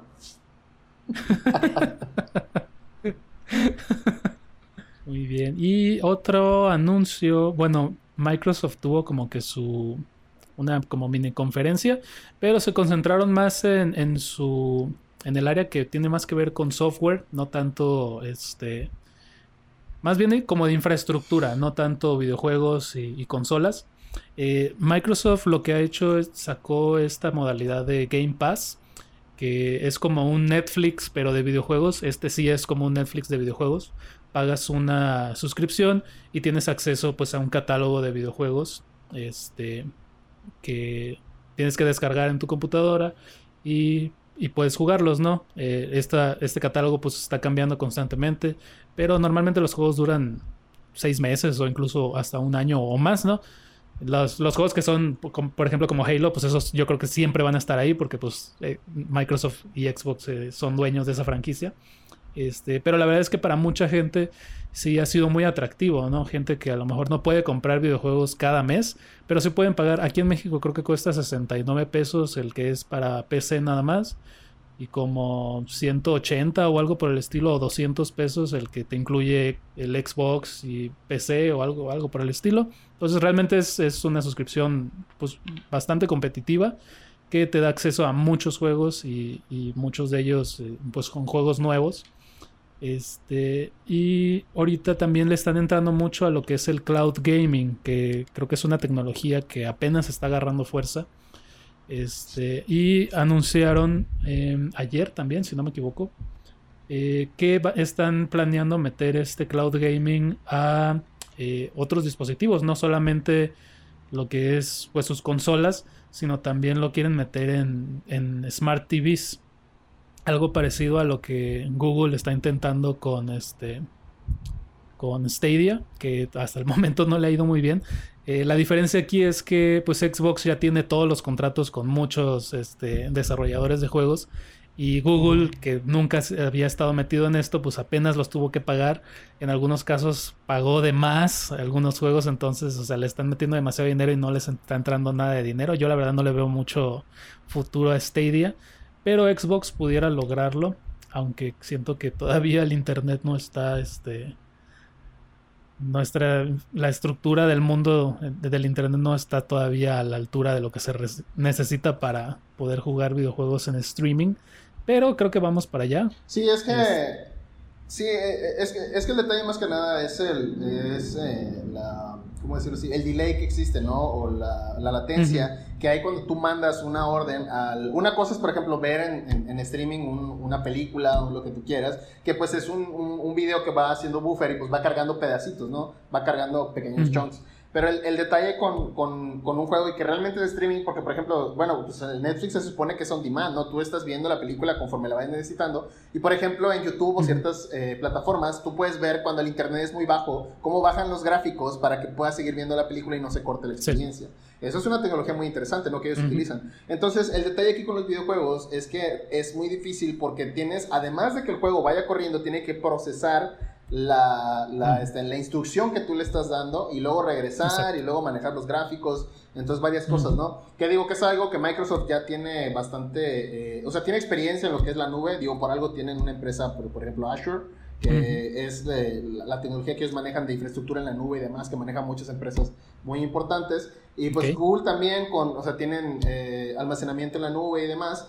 Este, Amazon también tiene, ofrece almacenamiento en la nube para diferentes empresas, pero sí, la, verdad es que este, en Microsoft, eh, pues está como, o sea, ya prácticamente en, en, un futuro, y yo siempre lo he pensado, que ya no va a haber como tal consola, sino que va a haber este, una cajita tipo como el Steambox que había o algo, que es una, como una computadora, en donde tú le vas a instalar cosas y vas a jugar en la nube, ¿no? Ya vas a, vas a, jugar así. Que digo, como dice realmente aquí, pues con el internet que nos dan las, este, de... El detalle no es tanto la velocidad, sino es, es la la estabilidad que te da, ¿no? Porque a mí me pasa de repente, tienes contratado este, 40 megabits, este, 40 megabits, el problema es que no es simétrico, o sea, no, no es de subida ni de bajada, nada más de bajada, pero de subida es bien poquito. Y digo, cosas más, cosas más técnicas, pero el problema es ese, ¿no? Que es cuestión de dinero y es cuestión de que, por ejemplo, un problema con Total Play, porque muchos gamers que los oh, cambiaron de, de Axtel a Total Play, eh, como streameaban o hacían cosas, les quisieron cambiar el plan de, de por así decirlo, el plan de, ¿cómo decirlo? Residencial a plan eh, empresarial. ¿no? Oye, o sea, no manches, o sea, y era una diferencia como de 5 mil, 6 mil pesos. O sea, no manches, no te voy a pagar este, de, por, por segundo, o sea, no, es que ya te acabaste el límite, o sea, y una práctica así ultra mega antiética, ¿no? Sí, sí, sí. Entonces, ese es el problema con, con eh, por lo menos aquí en México y en, en, grandes partes de América Latina, ¿no? Que ese es el, gran reto de la infraestructura que hay del Internet. Eh, poco a poco se va avanzando, pero sí, la idea es que, qué bueno que ya están apuntando a eso y pues esperemos que aquí en México lleguen unos 20 o 50 años y podamos tener chance de probarlo, ¿no? Sí, yo creo que sí es el futuro del gaming, pero sí creo que va a tardar un rato todavía. Este, y estaba leyendo aquí porque también anuncian que eso también va a estar disponible para algunos navegadores como Edge, Chrome o Safari. Pero otra manera en la que quieren implementarlo es que, por ejemplo, en tu consola tú puedas ver un juego y antes de comprarlo y, este, y descargarlo y instalarlo en tu consola, puedas jugar un poco como un demo en la nube sin tener que ah. descargar nada. Yo creo que esa implementación estaría muy padre. Este, poder probar el juego antes de tener, de este, comprometer pues un buen cacho, porque ya hoy en día pesan bastante los, los juegos y se tardan también bastante en descargarse dependiendo de la velocidad que tengas, ¿no? Pero poder hacer esta pequeña prueba, ¿no? En la nube, creo que esa, esa implementación sí está muy, muy padre, muy atractiva. Interesante, sí. Y están anunciando también, digo, le están entrando también fuerte a Game Pass para hacerlo más atractivo. Y ellos dicen que están apuntando a lanzar un juego este, de, primera, de primera mano, o sea, hecho por, por Microsoft Studios. Eh, por lo menos uno cada cuarto, o sea, cada tres meses. Este, quieren sacar ellos este, un, juego de, primera mano. Eh, ejemplos de juegos de primera mano serían como un Halo, como un Ori and the Blind Forest, un juegazo, si no lo conocen, vayan a jugarlo, está muy bueno. Este, y como todos estos juegos, como todos estos juegos son de Microsoft, si contratas Game Pass están ahí y siempre van a estar ahí porque pues son de ellos. Súper bien. Muy bien, y ahora saliéndonos un poquito de lo que es este los videojuegos, esto ya es más de del mundo en el que vivimos. Eh, no sé si tú supiste, compi, que se filtraron por ahí unos documentos del IRS de Estados Unidos, que prácticamente es como el Departamento de Hacienda aquí en México. Eh, son los como que... el SAT aquí en México y como... Exacto. Ajá. Mm. Exacto, exacto. Se, se, filtraron unos documentos de Estados Unidos que comprobaban que los millonarios de Estados Unidos pagan prácticamente nada o en algunos casos nada de impuestos que es un tema que se ha hablado mucho en Estados Unidos de, pues, o sea, ponles impuestos a los ricos, son los que más dinero tienen y, ese dinero se puede usar pues para causas públicas. ¿Por qué le quitas su dinero al pobre y al rico no le, no le exiges nada, no? Este... Está bien gacho cómo van los impuestos. Claro, claro. Y digo, creo que siempre se sospechó, ¿no? De que esto pasaba, pero estos documentos pues sí mostraron ahora sí con números claros y, brutos diciéndote exactamente lo que pagan y comprobando que algunos de ellos ni siquiera pagan impuestos. Este, digo, esa es una. Yo prefiero, yo prefiero no opinar, amigo. Espera que me den la visa y ya luego te digo. y te digo, esa fue una. Saludos a los Estados Unidos, un abrazo. Este, esa fue una, ¿no? Que, salió este, se filtró este documento Pero después resulta que este, el IRS o, el Departamento de Hacienda, como les digo, este, da un comunicado y dicen, ¿saben qué? Este, vamos a iniciar una investigación para pues ver qué pasó, este, quiénes filtraron este, estos documentos y pues darles una sanción porque son documentos, este, ¿cómo se dice? Confidenciales. Privados. Privados, confidenciales. Y entonces, pues la gente está así como que, neta, tu preocupación es ver quién filtró esto en vez de preocuparte de por qué permites o por qué tu sistema permite que los más ricos del, del, país no paguen impuestos. O sea, esa es tu prioridad, ir a buscar quién filtró los documentos. este, y digo, pues es un tema súper, súper amplio, súper, este súper extensible todo el asunto de que pues, lo que se gasta en, salud pública y lo que se gasta en seguridad nacional, eh, que hay cosas que se aprueban de volada para el ejército, pero para ayudar a la gente lleva años incrementar un por pequeño porcentaje del salario mínimo. Digo, creo que hubo muchas charlas sobre este, aumentar el salario mínimo a 15 dólares, si no me equivoco, que pues un montón de gente empezó a decir, no, eso es imposible, no se puede hacer, no es sustentable, bla, bla, bla. Y es que este tienen que, o bajan los precios o suben el sueldo, o sea... Y ahorita no, lo... Tienen opción, tienen que abordarlo. Ahorita no lo tengo preparado, pero hay un chavo, bueno, yo sigo a dos chavos que, que, este, que me dan muchas noticias del, del mundo y de Estados Unidos. Y uno de ellos retuitea mucho a un chavo que yo no sabía quién era. Este, no lo tengo preparado, discúlpenme, a lo mejor más adelante lo investigo. Pero resulta que este chavo tiene una empresa. Eh, tiene una empresa y él hace mucho tiempo decidió aumentar por porque pues es su empresa y yo hago lo que quiero, él aumentó su salario, el salario mínimo de su, dentro de su empresa a 15 dólares. Y fue, fue noticias, lo llevaron a, a varios este, noticieros para entrevistarlo, para decirle por qué estás haciendo esto, o sea, vas a quebrar, vas a llevar a tu empresa a la bancarrota, este, esto no se puede hacer, o sea, mucha gente diciendo así de que no, este tipo está loco, este, le doy seis meses a su empresa y, va a fallar, ¿no? Y, o sea, la neta sí se me hizo así como que súper genial porque él sube un video con, con, con, esto, ¿no? O sea, editado, mostrando estas escenas de los periodistas diciendo, este vato va a fracasar. Y este, él mismo pues hizo este video como muestra porque hoy en día sus ventas y sus ganancias aumentaron más del 180% o algo por el estilo. Ah, o sea, la gente está súper feliz trabajando en su empresa, la productividad aumentó, obviamente no se fueron a bancarrota y él así... Es que tienes que invertir en tu gente, o sea. Y o sea, qué orgullo poder ser esa persona, ¿no? Que se atrevió y poder ahora mostrarle al mundo, estaban equivocados, ustedes la regaron, nosotros estamos mejor que nunca. Esto se puede, ¿no? La verdad es que sí, mis respetos para, para, este chavo, este, un gran emprendedor. Y está súper bien, porque lo ventilaron mucho, entonces ahora sí les den la torre a todos los que dicen, no, no se puede, no, pues fíjate que sí. y ahí está tu prueba con, o sea, con toda la atención que se le dio en el momento. Sí, sí, sí, la verdad es que se me hizo una historia muy, muy motivadora, muy, muy bonita del éxito de, un emprendedor. Y por último, una noticia por ahí que me dio mucha risa. Este, en Ohio, bueno, en Estados Unidos eh, pasan, tienen estas como audiencias, ¿sabes? ¿Vale? Hay un chiste muy bonito que me, acabo de acordar, este, de que dice que llega un, pollito, ¿no? Llega un pollito con, con este, con Joe Biden, ¿no? A tocar a la puerta.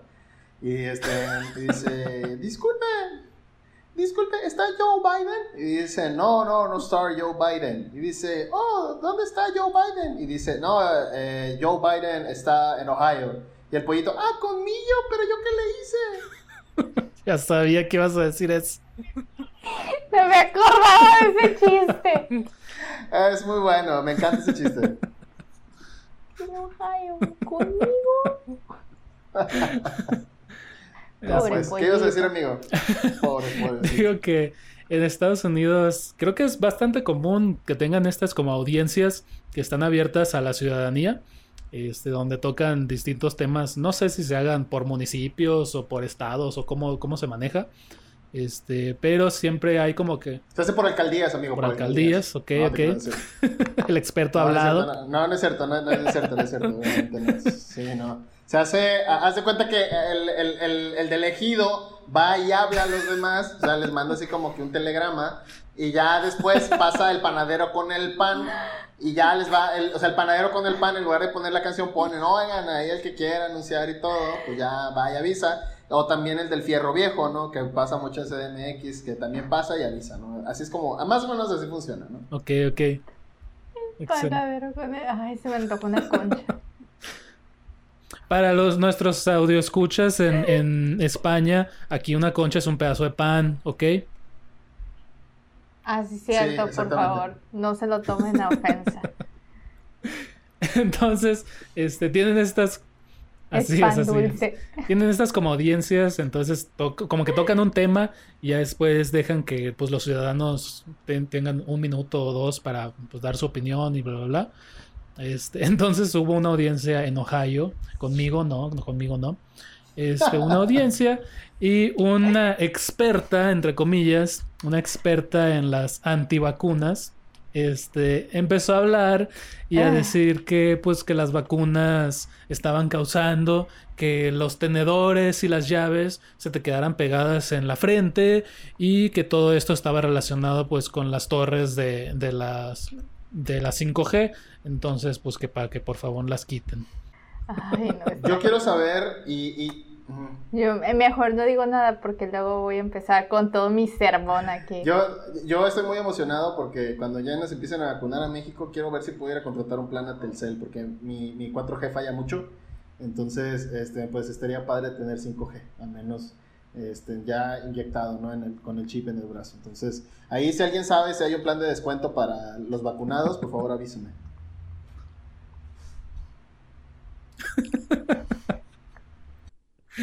Oye, igual, por ejemplo... Eh, ¿Ya se vacunaron? No, todavía no. Todavía no nos toca, apenas empezaron con los... Creo que apenas van a empezar con los de 40 a 49, entonces todavía no llegamos. Creo que sí están, o sea, están vacunando a los a, los de 18 a 40, pero solamente los que viven en estados fronterizos. O sea, creo que Tijuana, ah, Tamaulipas, no sé. O sea, solamente ellos creo que se pueden vacunar que son de 18 a 40 años. Y, este, también ahí, si, alguien me puede investigar, por favor, si los chips que te inyectan en Estados Unidos en la vacuna funcionan aquí en México. Porque sí, y, y si luego vas a recibir datos en inglés o en español. Porfa, ah, si, alguien, oh, si alguien sabe, gracias. ya que te den la visa, ¿verdad? Porque estás esperando todavía. Ah. Sí, e, e, exactamente. Deja que me dé una vuelta y ya te aviso yo si el chip funciona. gracias, Luisa, gracias. sí, sí, la verdad es que... Digo, antes la verdad es que sí me enojaba mucho esto, todo este asunto. Ya ahorita me da risa.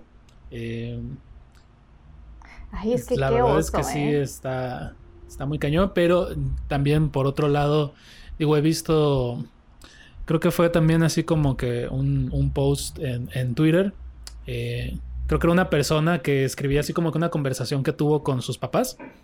Eh, diciendo no, como que preocupados porque sus papás pues, le estaban mandando toda esta información ¿no? antivacunas y de las redes 5G, todo este asunto. Y él lo posteaba más así como que cómo le hago entender a mi papá que todo esto es mentira, ¿no? Y se convirtió como que en un, un thread o, una liga de, autoayuda porque mucha gente empezó también a, mostrar sus conversaciones que les estaba pasando lo mismo, ¿no? Y pues es esto de, o sea, estoy en riesgo porque pues, de repente hay gente que se pone muy intensa con este asunto y este y pues sí es como que entras en riesgo de perder esa relación con tus propios padres, que la verdad está muy feo. O sea, por una mentira, por una mal, malinformación, desinformación, perder a tus familiares sí está muy feo. Y este, o sea, sí era así como que todos así como que en apoyo de no, tranquilo, este, poco a poco, no, no los antagonices demasiado. Eh, muéstrales fuentes de información confiables, explícales. Confiables. no, pero mucha gente está pasando por esto. Eh, porque, y es muy curioso, ¿no? Porque yo me acuerdo que en los primeros años de Facebook, pues era como que la novedad, ¿no? Y, este, pues era, era la plataforma de los jóvenes. Y hoy en día, nada que ver, hoy en día es la plataforma de los boomers, ¿no? Son los este, boomers. Y, y, Facebook es bien malicioso en, en, este asunto de la, de la información. O sea, te muestra solamente lo que está de acuerdo a lo que tú piensas y no te muestra nada que vaya en contra. Entonces ves tantas veces la misma información falsa que llega un punto en el que dices, no, pues a lo mejor y sí es cierto, ¿no? y, y, poco a poco te lo empiezas a creer y, ves más información de lo mismo y más información de lo mismo y más información de lo mismo y, y pues terminas creyéndotelo, ¿no? Lamentablemente. Este, pero sí, la verdad es que creo que Facebook es de las de las plataformas de este, redes sociales más peligrosas en, este sentido. Este, creo que las otras no son tan así. Digo, todas las redes sociales pueden ser peligrosas si son usadas de mala manera. Este, pero sí es un tema muy interesante todo este asunto de las de las teorías conspirativas y y todo ese asunto. Hay un, hay un documental de la, de los, de la gente que cree que la Tierra es plana. Un documental en Netflix. Este mm. está muy bueno porque. ¿No lo es? Porque no, no lo es, amigo, aunque no lo creas. ¿Qué? ¿Cómo? Rayos, no puede ser posible. Mira, yo una vez, o sea, a, a, mí me dieron. Toda mi vida. A ver, ¿por qué el mapa mundi es plano entonces? Explícamelo. ¿Eh? Genio. ¿Que no has visto el, globo terráqueo, que también es un mapa? Es una mentira, esa es una mentira. Eso se lo dan a los niños porque como es un globo les llama la atención. ¿Ok? Entonces, este, de, la, Tierra es plana, amigo. por favor. Y pues sí, básicamente así es como son las conversaciones con una persona que piensa que la Tierra es plana. Así es, saludos a, mis queridos amigos terraplanistas. Así es. Hay un documental muy padre en Netflix porque, digo, no se trata solamente de ridiculizar y de demostrar que la Tierra no es plana, es más como que una mirada a esta comunidad y el por qué es que se han creado estas comunidades, ¿no? ¿Qué lleva a esta gente a creer en este tipo de, de teorías que van completamente en contra de todo lo que la ciencia nos ha enseñado. Este, muy interesante, vayan a verlo. Creo que en español se llama tan plana como un encefalograma, que no sé por qué se llama así, es un nombre medio raro, pero está muy bueno el documental. Amigos, si este, eh, Home Alone se llama Mi pobre angelito, ¿qué más podemos esperar? sí, es cierto. Así es. Y pues bueno, esas son todas las noticias que traigo para este día. Y como les digo, hay muchas noticias que van a estar saliendo esta semana. Eh, voy a tratar de hacer videos al respecto. Eh, no prometo nada porque ya aprendí que prometer eh, termina siendo contraproducente. Pero voy a hacer todo lo posible. Eso sí puedo prometer que voy a hacer todo lo posible. hoy quería, de hecho, grabar. promete que va a hacer todo lo posible. Exacto. Hoy, de hecho, quería grabar este mi reacción a pues al evento que hubo hoy de Jeff Kigley pero la verdad es que no me dio tiempo. Para cuando me di cuenta ya era la hora que habíamos acordado para grabar este, este podcast. Entonces, este, no me dio tiempo para nada. Tendré que hacerlo en otro Mira, momento. Haz tu, haz tu reacción ahorita. ¡Wow! ¡Qué chido! Y ya, listo, lo subes. Y listo. Exactamente, listo. Esa es la reacción. Gracias por ver el video. Suscríbanse. Así es. Y pues bueno, entonces vamos a dejar el, el podcast normal hasta aquí. Este, y ya después vamos a continuar con el spoiler cast. Adair, muchas gracias por estar con nosotros. Este, digo, tú siempre estás aquí conmigo y siempre es un gusto platicar contigo. Este, así que muchísimas gracias como siempre. Eh, Dulce, de ti no me despido porque ahorita vamos a continuar, pero de todas maneras muchas gracias por haber estado y compartir con nosotros tus guay, digo, tus husbandos. Este, y, con mucho gusto. Y, y también nos diste una waifu, ¿verdad? Sí, sí, sí, De, de, Attack on Titan, ya me acordé. Perfectamente. Les digo, aquí somos. los secretos al internet. Aquí somos inclusivos. Para, para todes. Este podcast es para todes. ¿Así tienen los, los pronombres en español? se supone. Bueno, eso, esa era la propuesta. No sé qué tan oficial se volvió, pero esa era la propuesta. Que de hecho el, el este, el perro Bermúdez dice que él es pionero del lenguaje inclusivo porque siempre ha dicho ¡Tiretetete! ¡Sambombase! Sí, raza! él, mismo, él, mismo lo dijo, él dijo yo soy pionero del, lenguaje inclusivo. Así es. Y pues bueno, entonces hasta aquí terminamos. Nos vemos en el próximo episodio, que como ahora se ha vuelto costumbre, el nuevo episodio llegará cuando él quiera, no les prometo nada. Entonces cuando él quiera llegar, va a llegar. Tenemos planes, tenemos este, nuevos invitados en mente, pero no les prometo nada, ni les adelanto nada, porque luego si no se hace, me siento peor. Así que nos vemos en el siguiente episodio cuando sea que eso suceda. Hasta luego. Adiós. Nos vemos, gracias. Bye.